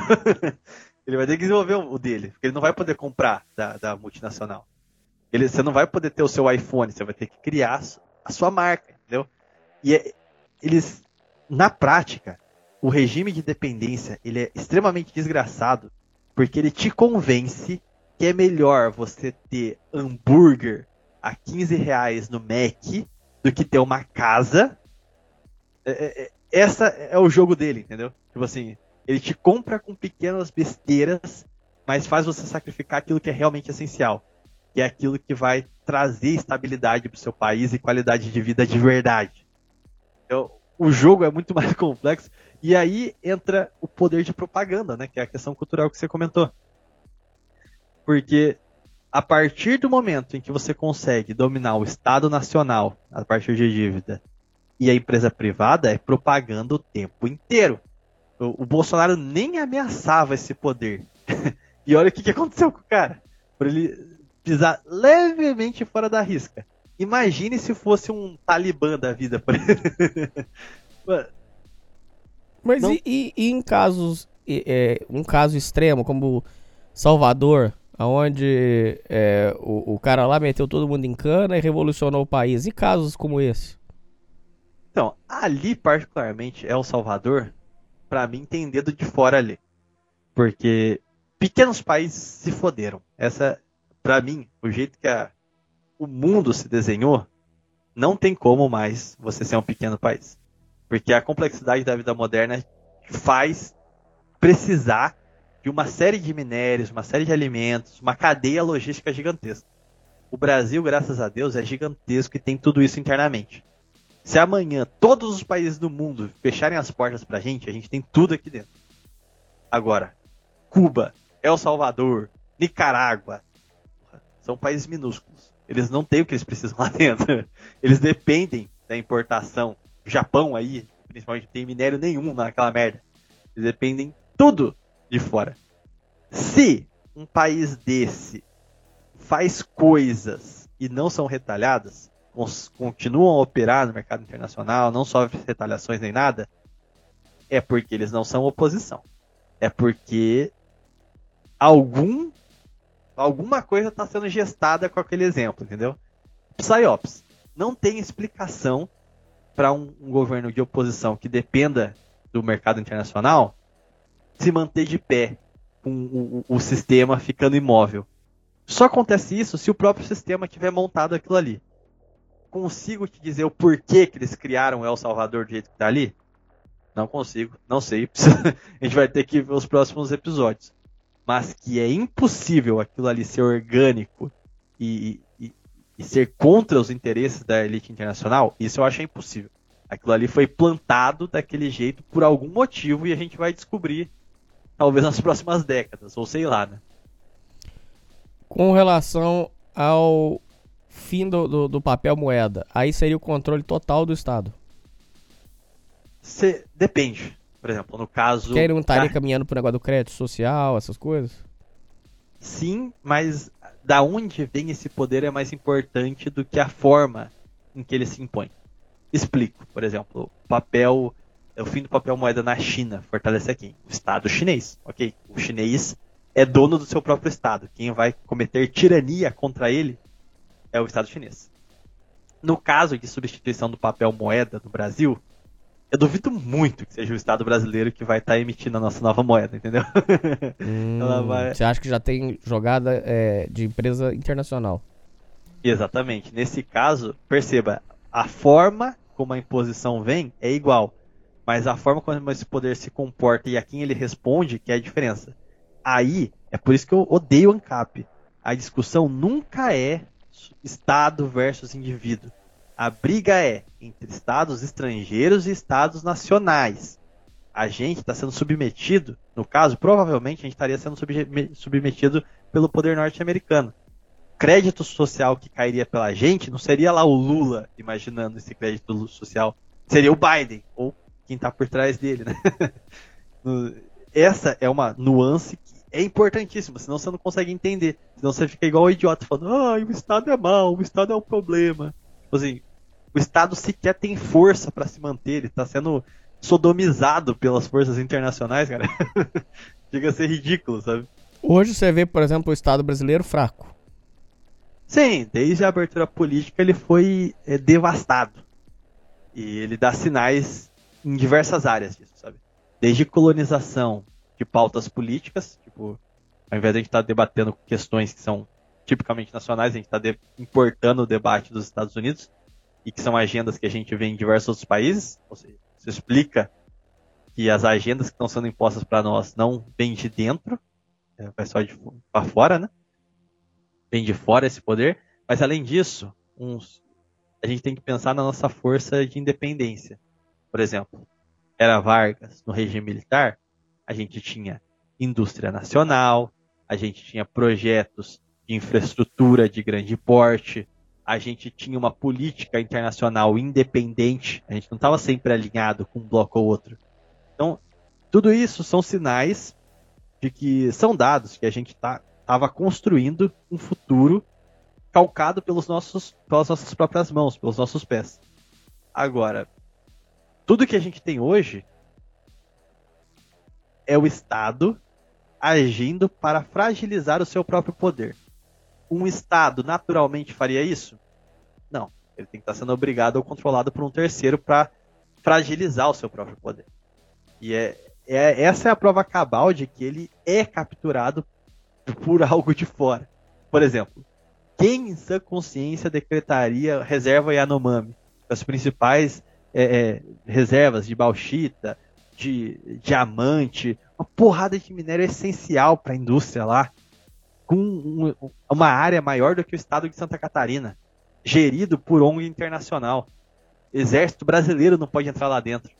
Brasileiro, mestiço, original daquelas terras não pode viver lá, foram todos expulsos. Você está despovoando uma terra que é de região fronteiriça? Você é maluco? Que estado que faria isso por si só? É óbvio que não. Mas, ô Thiago, a própria condução da sua conversa demonstra que a democracia em si não funciona, porque o político que estiver lá, ele pode ser vendido, ele pode ser comprado por uma, uma um interesse, uma, uma, empresa internacional, alguma coisa, ele pode ser é, comprado para determinados interesses externos e, e, pronto, e acabou a soberania, não tem? Então ele demonstra o seguinte, que só um, um, um líder é, muito convicto, na, muito correto, conseguiria é, cuidar, porque qualquer outro político ele, ele poderia estar a serviço de interesses internacionais. Não, é, e aí é que para mim existem duas doutrinas que são centrais e que perpassaram toda essa história que eu contei lá da Idade Média até aqui, que são duas lendas, assim, lendas que a gente aderiu como dogma sacrosantos. Primeiro, livre mercado. A, a teoria de livre mercado é o que sempre permitiu a entrada de capital que vem a serviço de colonizar o país. Então, é, essa ideia de mão invisível a coisa mais perigosa. Livre mercado é só dentro das fronteiras nacionais. É brasileiro competindo com brasileiro. Qualquer coisa fora disso, negativo. Uh, mas a democracia é, o, é, a coroação disso.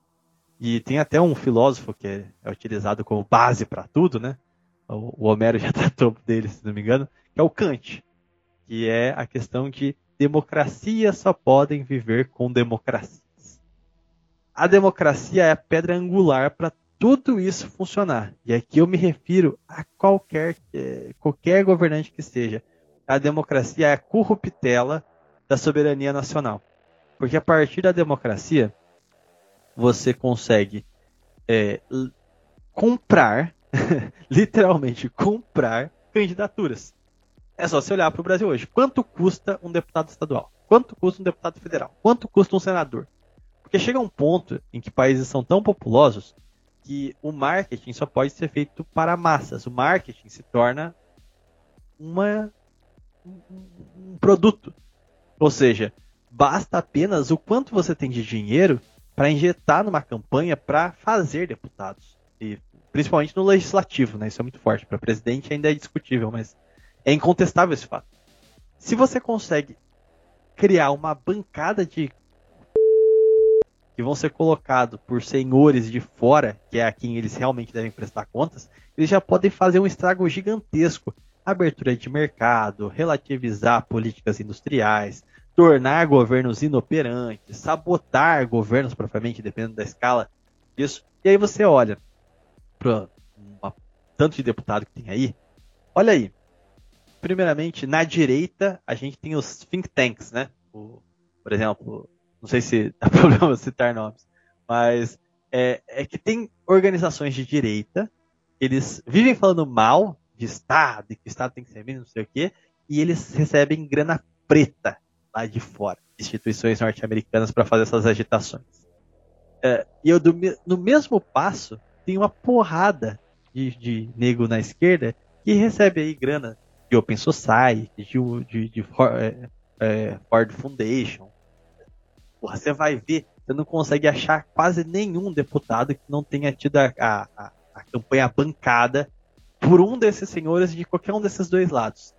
E tem casos ainda mais escancarados, tipo a Fundação Paulo Leman, que tem assim contatos estreitíssimos com assim banqueiros bastante duvidosos lá de fora e que, eh, por exemplo, financiou de Tabata Amaral até a candidatura lá do, do governador do Rio Grande do Sul, o Leite lá.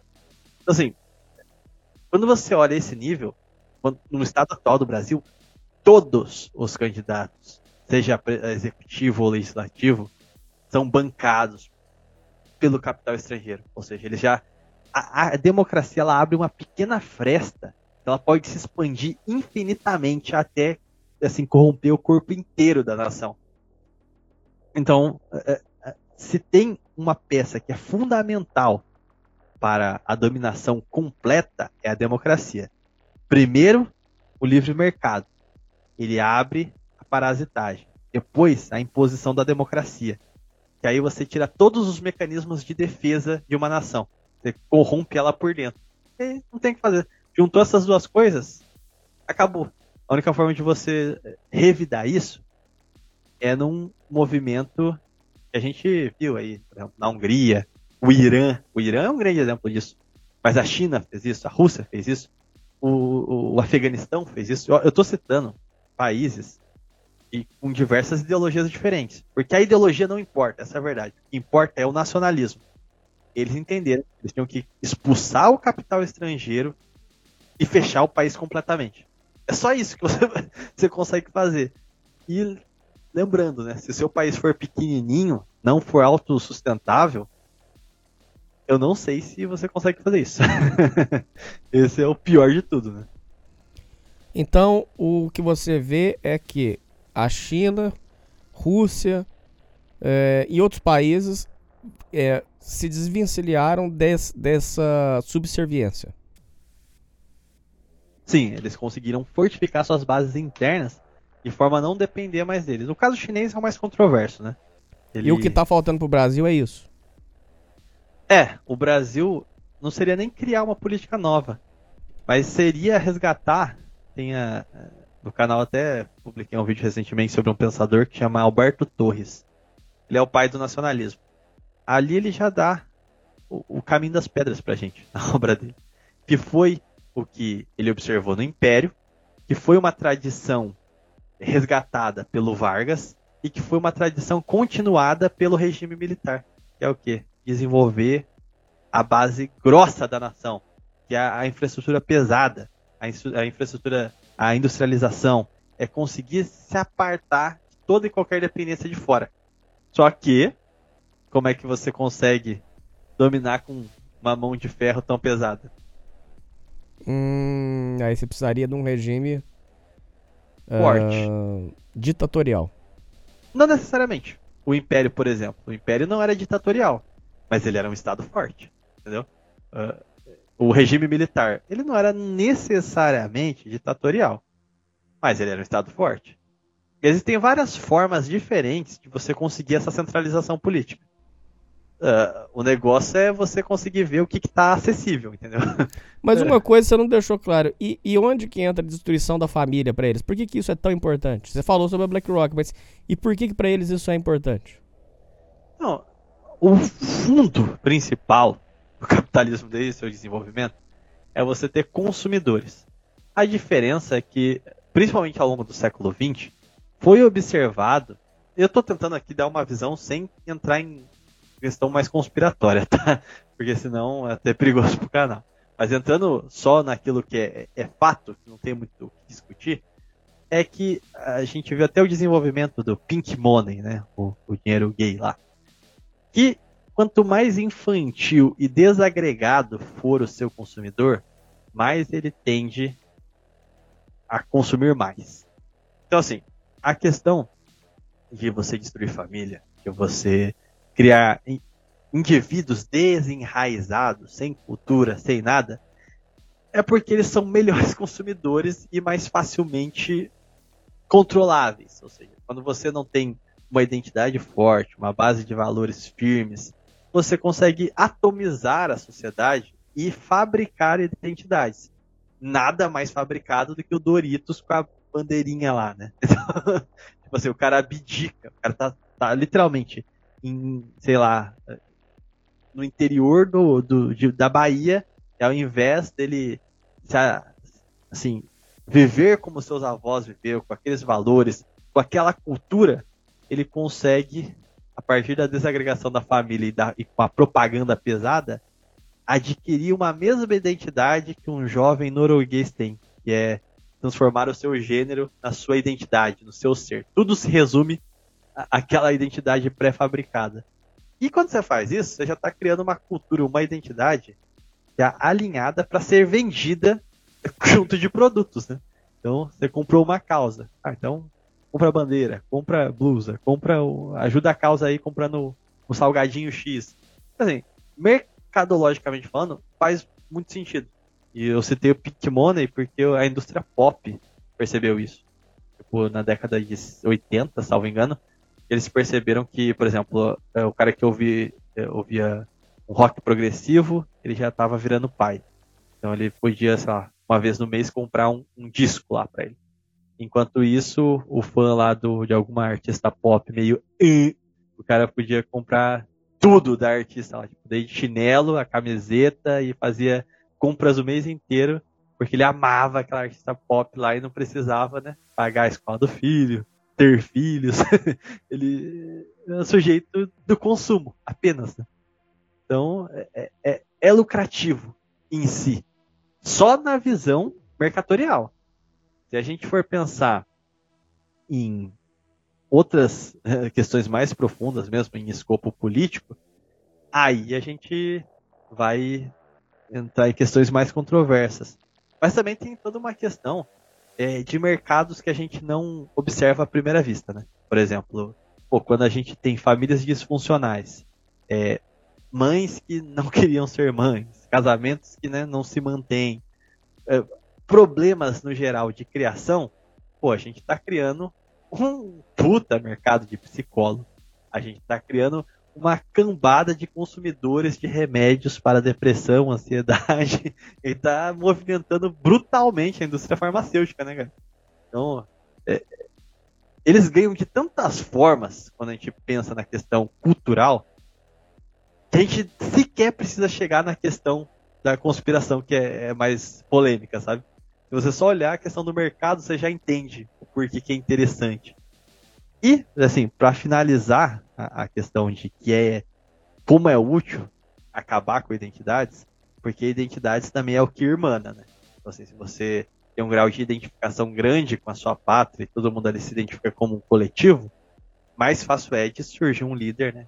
A comunicação desse povo para romper com esse processo. Então, a descaracterização também é importante. Quando você estimula o progressismo, isso não se aplica tanto ao Brasil, porque a gente é um, um país de terceiro mundo, né? Mas, por exemplo, na, na Europa, por exemplo, quando você estimula essa degeneração cultural, é perfeito, porque você acostuma né, pessoas com consumos fúteis, mais caros, e ao mesmo tempo pessoas que não vão, um, replicar a sua cultura, e dois, provavelmente não vão ter filhos, né? O que vai trazer a necessidade de imigração. Através da imigração, você torna o povo cada vez mais estranho entre si. E aí você torna a unidade completamente impossível de fato. Aí não tem como voltar atrás mais, porque vocês não vão ter nenhuma história em comum mais. Vocês não vão ter nem valores mais que vocês possam se irmanar. Aí é si contra si e o, o, o dono da, o dono do comércio mundial com o bolso cheio, né?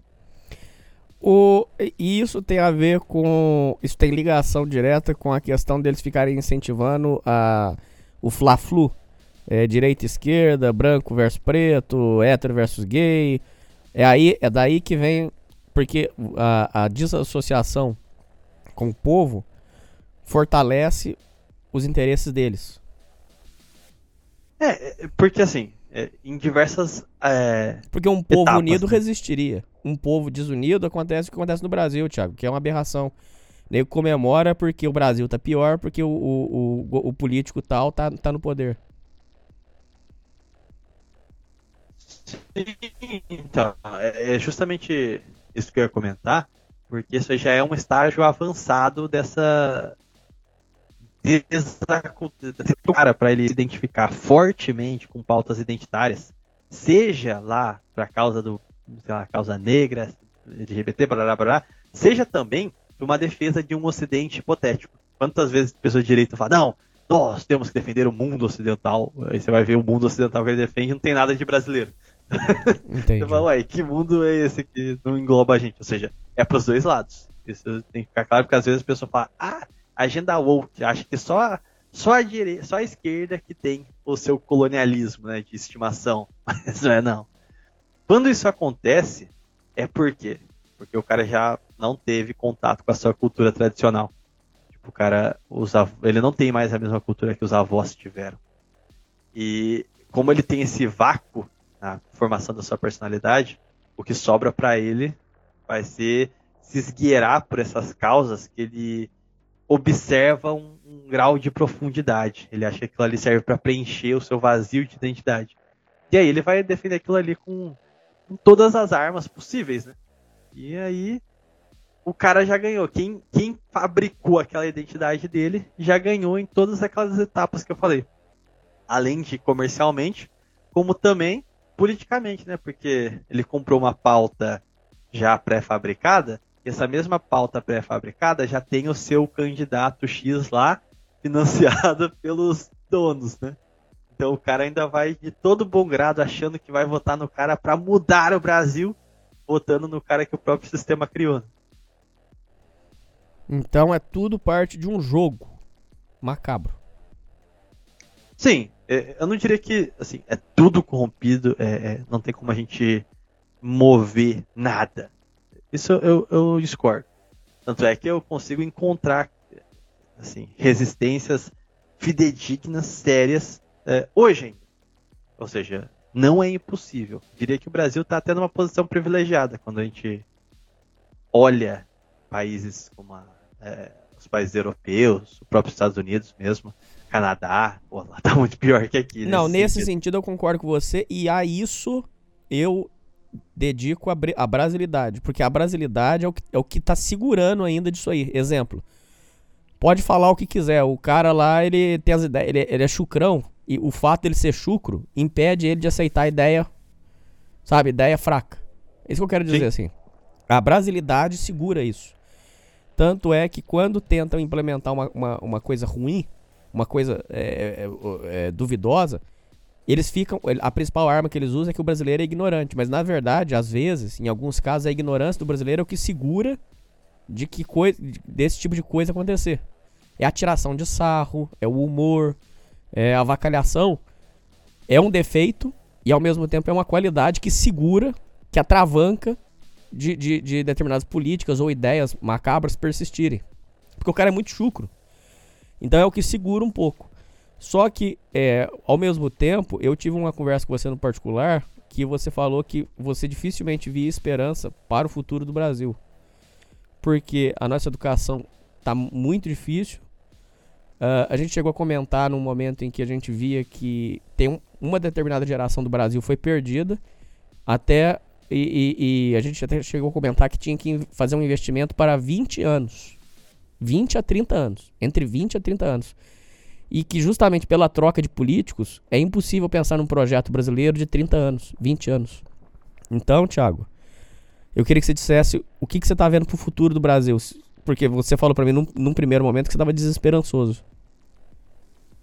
Não, sim. É, o, o que eu digo com a desesperança é referente com o que aí está. Tipo assim, a gente depender dessas instituições, não tem como, realmente. É ridículo pensar em qualquer coisa. Mas o que eu acho é que a gente está chegando num ponto de insalubridade e não conseguiram castrar o Brasil profundo ainda. Porque assim, o que, que torna o europeu assim é, um derrotado? Porque é um país pequeno e um país central. Ou seja, é muito fácil você entupir aquilo ali de propaganda e trazer gente de fora e se caracterizar completamente e dominar aquele centro. Agora, quando você chega num, num país como o Brasil, assim, não é todo mundo que quer imigrar para cá. Tem outros destinos mais preferíveis. E os que migram para cá, eles são rapidamente é, é, é, assimilados eles mais, se eles mais se tornam brasileiros do que importam a sua cultura para cá. A gente tem é, essa característica muito única que está ligada à nossa formação. E como eles não conseguem é, distorcer esse Brasil profundo, meio que a consequência deles estarem dobrando a aposta com propaganda cada vez mais pesada é que provavelmente é mais provável que a gente tipo se canse disso aí e foda-se, parta para algo diferente do que propriamente só deixe que nos é, matem antes da gente poder reagir. Eu quero dizer o seguinte: ah, como é que você está falando isso? É que assim, o chucrão, ele ainda, apesar das suas limitações, preserva o seu instinto natural. E isso é uma coisa muito difícil de tirar. Porque você não vai chegar no, no cara do interior, eu digo aqui pela cidade que, que eu moro mesmo. Não é nenhuma cidade muito interior, mas também, né? Não é nenhum centro de São Paulo, capital. Pô, quando pode até ser meio maldade que eu vou falar, mas assim, não me entendam mal, só estou citando um fato. Não estou colocando minhas opiniões nisso, ok? Mas, por exemplo, quando você está no centro da cidade, tem lá um monte de gente. E aí você vê, sei lá, por exemplo, um casal homofetivo. Qual é a expressão das senhorinhas na rua? Para mim, isso é um indicativo claro de que as coisas não estão indo como a propaganda diz que está, entendeu? Uhum. É, é, é, assim, é flagrante a estranheza com que as pessoas olham, as caretas que elas fazem. Lembrando, não estou adjetivando e nem dando minha opinião aqui. Estou só Já na capital é normal. Exato. Não, nem na capital é 100% normal, sabia? Mas Assim, é, é bem normal. grande parcela é bem mais normalizado, mas você ainda vê de, de- de- assim, de- escapando algumas coisas assim. Ou seja, mesmo nas áreas mais dessensibilizadas é, máximas, ainda assim não é 100%. Agora, pô, pega uma capital europeia, por exemplo. É, a situação é bem pior. É bem sem volta. Então é por isso que eu acho que se as coisas começarem é, a serem impostas com mais velocidade do que a nossa capacidade de assimilação, se eles não tiverem essa paciência de assim lavar a cabeça do nosso povo com bastante cuidado a longo prazo, o resultado de antecipar os passos é a rejeição vir à tona, entendeu? E o que me deixa feliz é que não só nessa questão popular isso é comum, como a gente ainda tem um espírito latino muito forte. Então a gente, mesmo que para lideranças ruins, a gente ainda, a gente ainda dá muito voto de confiança a lideranças. Então você vai ver, mesmo os mais democráticos ainda não ousam assim criticar a imagem do papai, entendeu? então a gente ainda tem essa coisa bastante de louvar um líder. A gente não acredita num cara de terninho bem cortado, nem nada do gênero. A gente é bem populacho ainda. Mas, além desse fato, a gente ainda tem uma escola de pensamento que, que dá uma esperança, sabe? tipo assim, não é, é só bobajada, ainda tem pequenos setores da sociedade na, e na política que conseguem sobreviver a esse jogo intrincado de um sistema político totalmente financiado por agenda de fora. Exemplo 1, um, agronegócio. Não é nacionalista, mas claramente não gosta dessa agenda muito para frente. Não se adapta a isso. Outro ponto, lembrando, sou católico, mas os próprios evangélicos, apesar de bastante americanistas, eles têm uma idealização daqueles Estados Unidos lá dos anos 50 esses Estados Unidos moderno, né, cheio de agendas e tudo mais, eles torcem o nariz bem torcido. Eles não gostam disso. Então, ocasionalmente, também é uma força de resistência. Mas o que eu acho mais interessante é, são forças que não têm assim, interesse é, nesses projetos de perpetuar a globalização da economia, de manter esse, essa estrutura econômica. O fato da gente ainda ter ainda políticos que rezam a cartilha lá daqueles nacionalistas lá de trás, tipo, que ainda falam de Vargas e tudo mais, é bastante interessante, porque me fala aí que político na Itália fala sobre o período em que eles eram ainda independentes. E político na Inglaterra ainda fala do período em que eles não eram só uma extensão dos Estados Unidos. Tipo, esses países, eles literalmente já cavaram a cova e não tem ninguém em cenário político institucional que ainda defenda aqueles valores de quando eles eram livres. Aqui no Brasil, não. No Brasil, a gente tem uma parcela considerável, às vezes perdidas e ambíguas entre elas, mas tá lá, entendeu? Mantém uma tradição de soberania, ainda pelo menos no debate, mesmo que não no poder, mas ainda tá pairando ali, esperando uma oportunidade, sabe? Isso é, é faísca para um, pra algo que algo ainda possa acontecer, entendeu? Então você ainda tem esperança. Tenho. Não por vias. É, eu acredito muito numa Revolução de 30, que foi quando Vargas assumiu o poder. Que tinha uma relação, um contexto muito parecido. Que era uma democracia de, de mentirinha, que era tudo controlado, e o poder só ficava ali no, né, na, na elite paulista, revezando com seus cupinchas.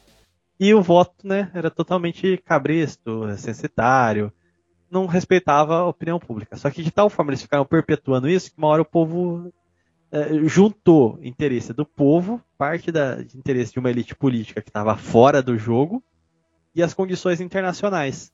Então, chegou um ponto em que houve uma coligação entre todos os estados que estavam fora do jogo político, ou seja, gaúchos, paraibanos, baianos, enfim, eles se, eles se uniram, tentaram vencer por vias eleitorais. Como era óbvio, perderam.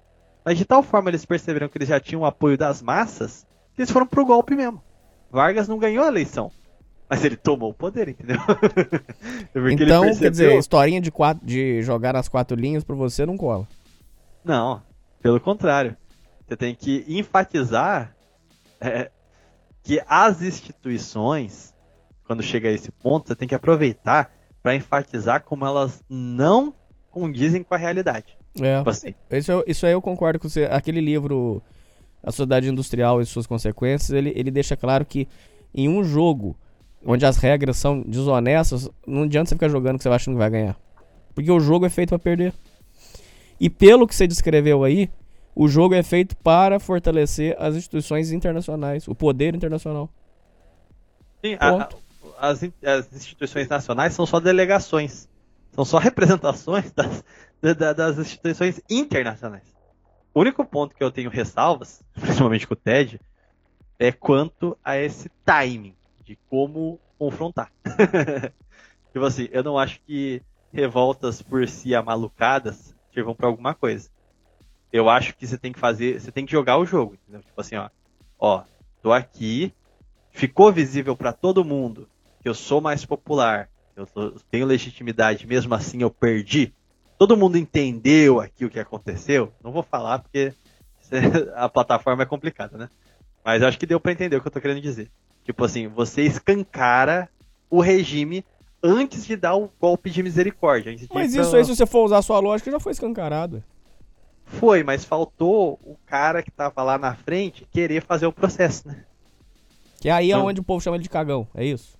Sim, não existe revolução sem líder, entendeu? Que aí, aí é onde você acha que ele é covardou. É, eu acho, mas eu não acho que é ali não, sabe? Pra não, mim, ele é covardou foi antes. É, eu acho que ele é daquele jeito ali mesmo. Ele não, ele não nasceu para ser líder, ele não nasceu para guiar um processo revolucionário, entendeu?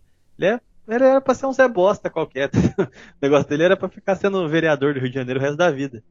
Calhou de acabar ali. O problema é que quando você faz coisas de improviso, você coloca as pessoas erradas nos lugares certos nas horas certas, né? Aí você perde e uma... o, o, o atual, você enxerga o que, ô, ô, Thiago? No atual agora? Você enxerga que ele é, ele é. Porque se todo mundo apoiou ele, todo mundo, mídia, tudo, alguma coisa, alguma jogada ali tem.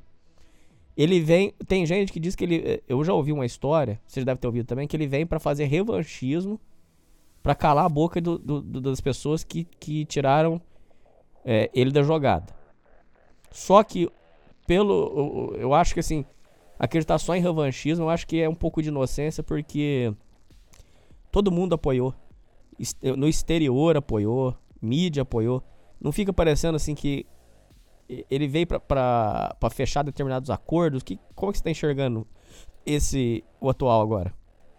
Ali é bem evidente que é um conjunto de, de questões onde mostra também uma certa exaustão do, do sistema que a gente tinha como inexpurgável, né? Porque qual que é o jogo? em determinado ponto. A gente até fez historinhas do Minecraft sobre o, o a Lava Jato, né? Isso. Então. Que foi golpe mesmo, viu, ouvintes? Ouvintes, não fica bravo, não. E a gente tá do lado de vocês, tá, ouvintes? A gente votou na mesma pessoa que vocês, parará, parará. Só que foi golpe, aquilo lá foi golpe mesmo. Não tem jeito. É. Em 2016, o, o PT se achava muito soltinho. então ele começou a discordar de políticas internacionais com os Estados Unidos. Eles tentaram botar as asinhas para fora. E assim, é isso que acontece em todo país que é uma periferia. Assim que ele coloca as suas asinhas para fora, quem realmente manda no país lembra a ah, esses meros aventureiros quem é que realmente manda. Então eles, assim, a Lava Jato foi uma retirada do PT do governo. Mas eu acredito que as coisas não saíram exatamente como eles queriam. Tipo assim, foi útil, Mas o degringolar da coisa não foi exatamente como planejado. Era para o Alckmin ter vencido em 2018, né? Mas o fenômeno Bolsonaro meio que estava fora da, da de cogitação. Isso. Mas não era um fora de cogitação no sentido de ah, então uma oposição a esse projeto surgiu. Não. Estava fora de cogitação, é, só que era um cara que estava perdido no game. Ele foi inserido na coisa. Não é que ele queria entrar para fazer oposição a esse regime externo. Não, não era isso.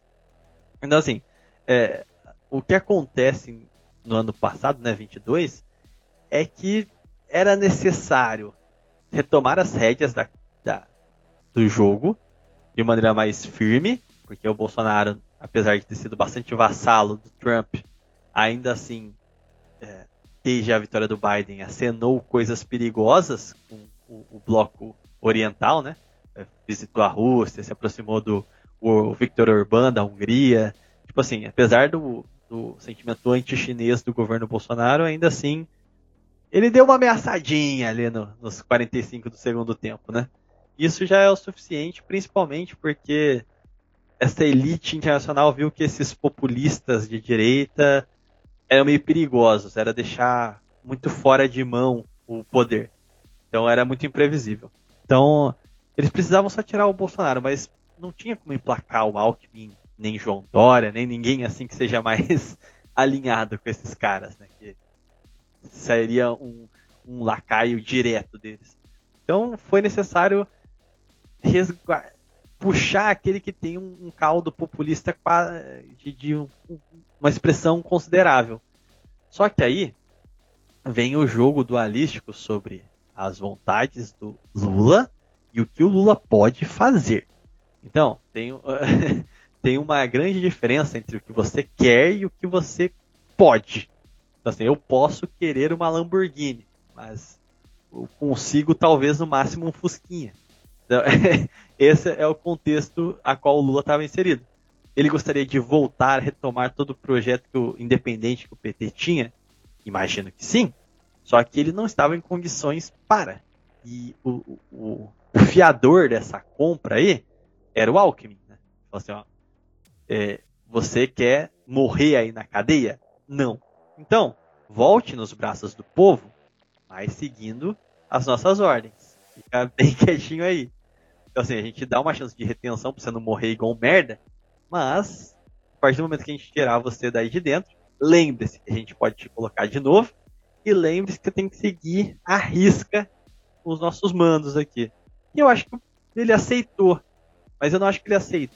Na minha visão particular da, da figura do atual presidente, eu não acho que ele aceitou definitivo, sabe? Ele falou, não, beleza, beleza. E aí na cabeça dele, ele ficou, hehe, agora hihi, levei vantagem.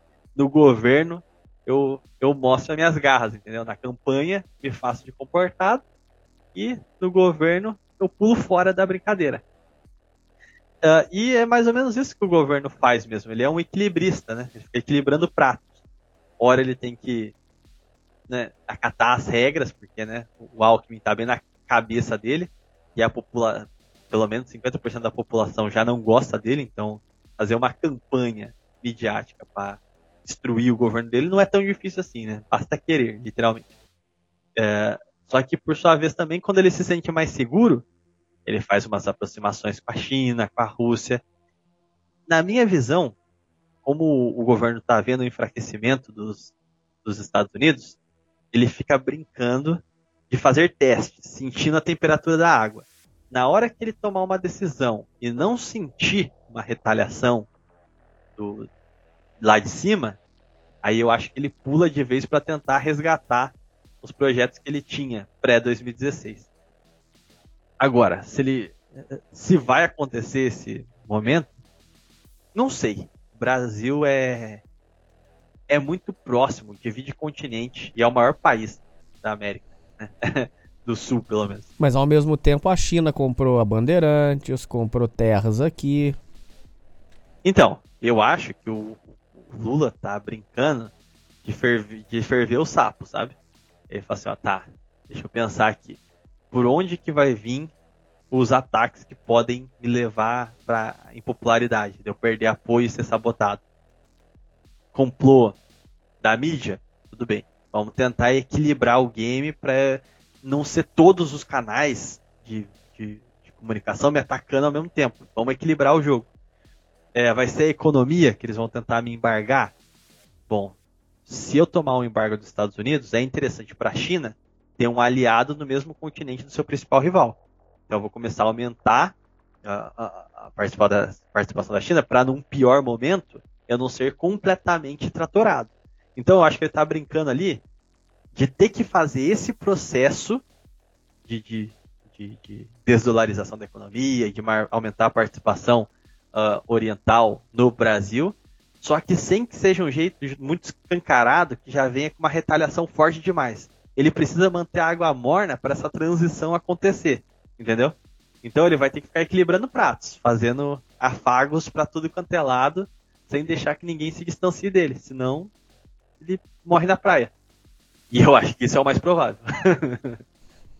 Bom, dado é, essas informações para concluir, então você vê que no momento tá uma disputa, uma disputa multipolar e que o Brasil ele tá no meio desse cenário para ver para qual dos dois lados ele vai cair.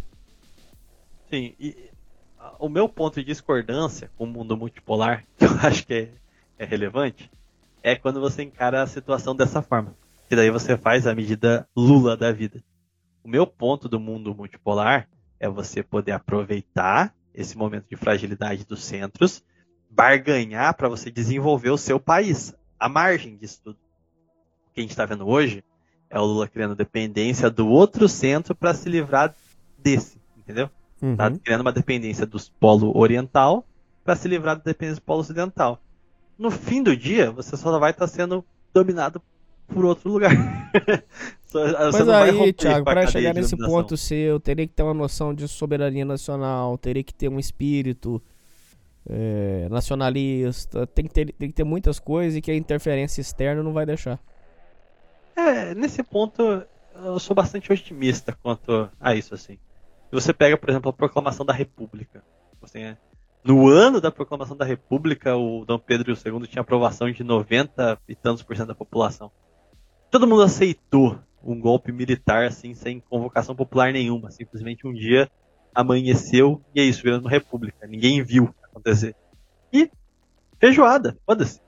Assim, é, todos os golpes no país não tiveram grande participação popular, a não ser a Revolução de 30, assim, 64, parcialmente.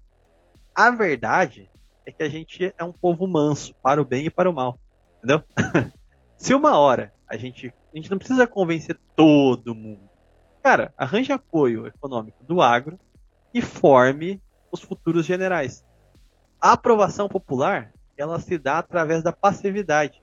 Ela vai ficar quieta, ela não vai querer resistir. Ela vai assistir bestializada lá. Nossa, aconteceu mesmo, né? É verdade hum, legal, vamos lá, no, vamos lá no Chiquinho tomar um sorvete.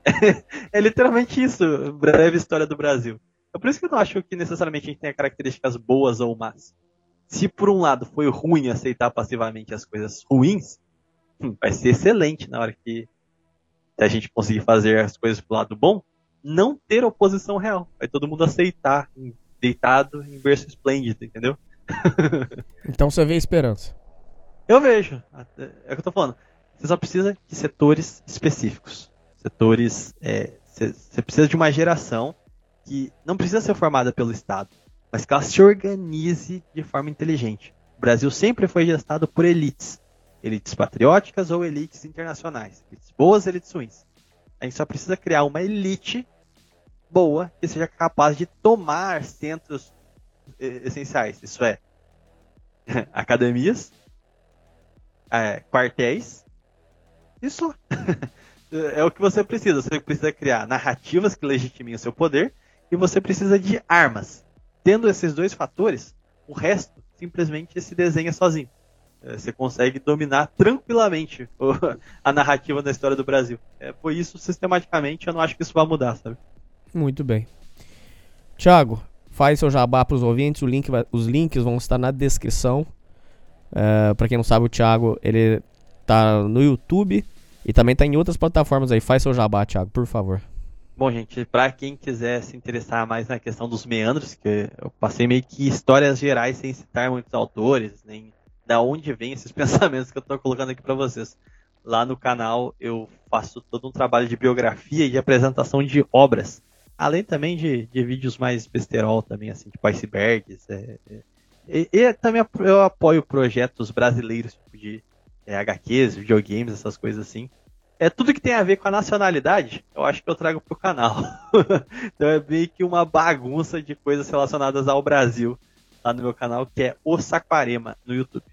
Aí eu também faço uh, alguns trabalhos à parte em outras redes sociais, tipo TikTok, Instagram, é, Twitter, é tudo Thiago Saquarema, arroba Thiago Saquarema. Tá lá, cheio de curiosidades e, e, e vídeos mais em cápsula, né, pra você assistir rapidinho. Isso aí. Por final, Thiago, o futuro não te assusta? Não, acho que não. Para mim parece bem próspero pro Brasil. Sério mesmo? Sim, eu acho bem mais provável esse caminho onde a gente não tanque mais a situação do que no que a gente se, con se conclua esse, esse pesadelo terrível que a gente está vivendo. Mas você acha que já está começando as coisas a caminharem certo? Desde já ou não? não na política, mas nas pequenas coisas assim. O, formação uh, de grupos que podem se tornar coisas uh, decisivas no futuro, uh, a manutenção de um pensamento nacional através de figuras públicas que ainda existem em outras Mas o Uga Buga Médio não tem figura pública nenhuma, Thiago.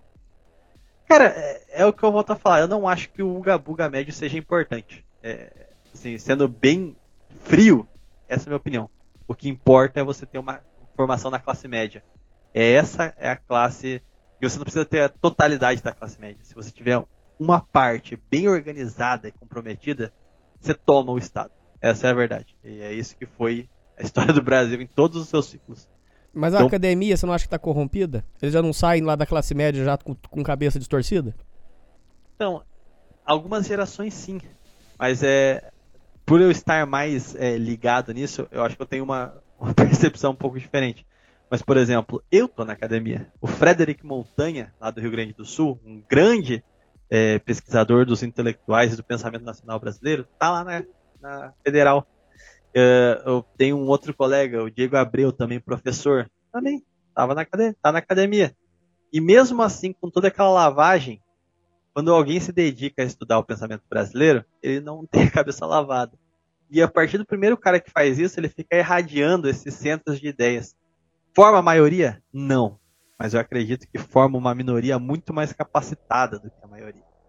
E o destino da humanidade é sempre ser governada por uma minoria capacitada. E é por isso que eu tenho tanta esperança, entendeu? Quando eu, eu olho exatamente os frutos que o regime está criando para fazer a manutenção dele e o que é uma nova intelectualidade que está ressurgindo com um pensamento que já existia, está resgatando esse pensamento, eu vejo que não, não tem como comparar muito, sabe? É, estão em níveis diferentes e a articulação é diferente. Enquanto o, o regime ele acaba criando pessoas preparadas para, é, sei lá, lacrar no YouTube e disputar eleições, o lado de cá está preparando para entrar nas Forças Armadas, está se preparando para trabalhar no agro, está se preparando para ocupar cátedra em universidade. É isso que eu estou falando. Quando você. Você não precisa ter tudo. Mas se você tiver as pessoas certas nos postos chaves, é muito fácil. Muito fácil aí eu já brinquei também, aí já forcei. Mas é substancialmente simples o jogo do poder. Você. Essa que é a minha questão. Porque no fim das contas, você só tem que ter a capacidade de tomar e depois fazer a manutenção da sua sobrevivência política até a estabilização do país. Porque esse, para mim, é o verdadeiro desafio. Acho que mudar o regime não é difícil. Fazer a manutenção de uma ordem nova, eu acho que é o BO verdadeiro. Que é você dar os remédios amargos e aguentar o, o, o, o efeito colateral, entendeu? das pessoas reclamando de você tá colocando o país em ordem. É aí que mora o verdadeiro problema. Bom, É isso aí, Thiago. É isso aí, ouvintes. Aê, falou. favela tá esquecida, Falou. mas não vamos aceitar isso não, vamos mudar o jogo. Muita paz, muito amor. Desse jeito, favela. Sempre sangrento que não muda De imediato o movimento Das ruas hoje tá inaceitável Quanto tempo correria sem mudança Dialeto das ruas nunca perde a esperança A gente segue, cada dia tem mudança. Favela esquecida que é alvo da ganância. Na rua é assim, mundo é louco e venenoso. Por uma má escolha. Cê vira bicho solto Quantos não caiu na emoção e superou e demonstrou O que? que a união supera a dor. Sigo certo, não dê desperto. Os que protestam Ah, no dia, alerto, faça o correto a todo tempo. Ando ligado no gasto público do governo que não investe na saúde. Enquanto as mães choram no leito Tenho que me preservar, saber agir com pensamento. Pra não ficar encostado, alienado. Perdendo peso Na rua rola um movimento, tem criança envolvidaça. Molecote de 10 anos vendendo lança nas baladas Cultura nunca é aplicada, a tendência é ser piorar quantos não tá na madrugada, com coberta na calçada. Sem moradia na friaca por não ter outra opção a não ser Rapaz, a de deitar no papelão, aumento da exclusão, igualdade. Passa longe Esqueci o desemprego que arrasta logo morte. Sempre sangrento que não muda De imediato o movimento Das ruas hoje tá inaceitável Quanto tempo correria sem mudança Dialeto das ruas nunca perde a esperança Transporte público é um caos, nunca melhora a imprudência. Na rua só esgota céu aberto. Poluindo o ar que é belo Corrupção, maldade, alcoolismo sem dispensar o do verdinho. Aumento com perigo, não podendo ladrão se emocionar. Mas é favela rapaz E isso é o que há Melhorar continuamente, humildade hoje e sempre. Respeito é compromisso. Família nos fortalece Na trilha o novo rap sem preconceito pra quebrada periferia. Essa é a cara, preta mãe. Joia rara Sabe as palavras, respeite a sua que é honra. Sem se esquecer, sem vergonha. Canta pra não traficar Se dedicar a buscar o melhor Mesmo que o sistema queira isso. Ou pior Aí, desculpa, mãe, tenho tempo de aplaudir sua caminhada. É. Dedicação, cuidar por mim, não vou mentir. Várias vezes no peão. Na quebrada. E a senhora preocupada, tipo trem das onze, todo mundo na espera. Sempre alerta com consciência. Pra nós Fé em Deus e sem maldade, paz, justiça e liberdade na cidade. Seria o alibi Nós na corrida nessa vida, no mundo violento na caminhada. Sigo rimando meus momentos 100% e hoje é nós aqui. Sempre sangrento que não muda De imediato o movimento Das ruas hoje tá inaceitável Quanto tempo correria sem mudança Dialeto das ruas nunca perde a esperança Aí favela, povão, tempo de reflexão. Salve, salve pros irmãos, muita consideração. Na corrida, na trilha, Batalha continua nos corre da vida. Dialeto vem da rua Pensar, agir, praticar, não demorar. Procurar se informar Fortemente tem que tá Preconceito com certeza não conseguiu me derrubar. Só fortalecer os corre pra nós e se levantar Agradeço sempre a Deus pelo pão lá na mesa. Oração ajuda, faça sempre não se esqueça. Ó. Assim que é, o bang é louco quantas vezes no sufoco. Quem que não quer um troco Em busca do adianto, a força que me guia. Espírito, favela, paz, harmonia. Periferia Mó satisfação de chegar, entrar, respeitar meu espaço, conquistar lá no forte, meus irmãos. Sempre considero, vou lutar por eles e meu voto é sincero. Quanto tempo que passou, que mudou, eu já não sei. A economia que explora se ampara pelas leis. E os irmãos injustiçados na fuga troca tiro perseguido por soldado, polícia, perigo, bandido. Assim que tá acontecendo e os menores só se envolvendo, deixando cada vez mais sangrento.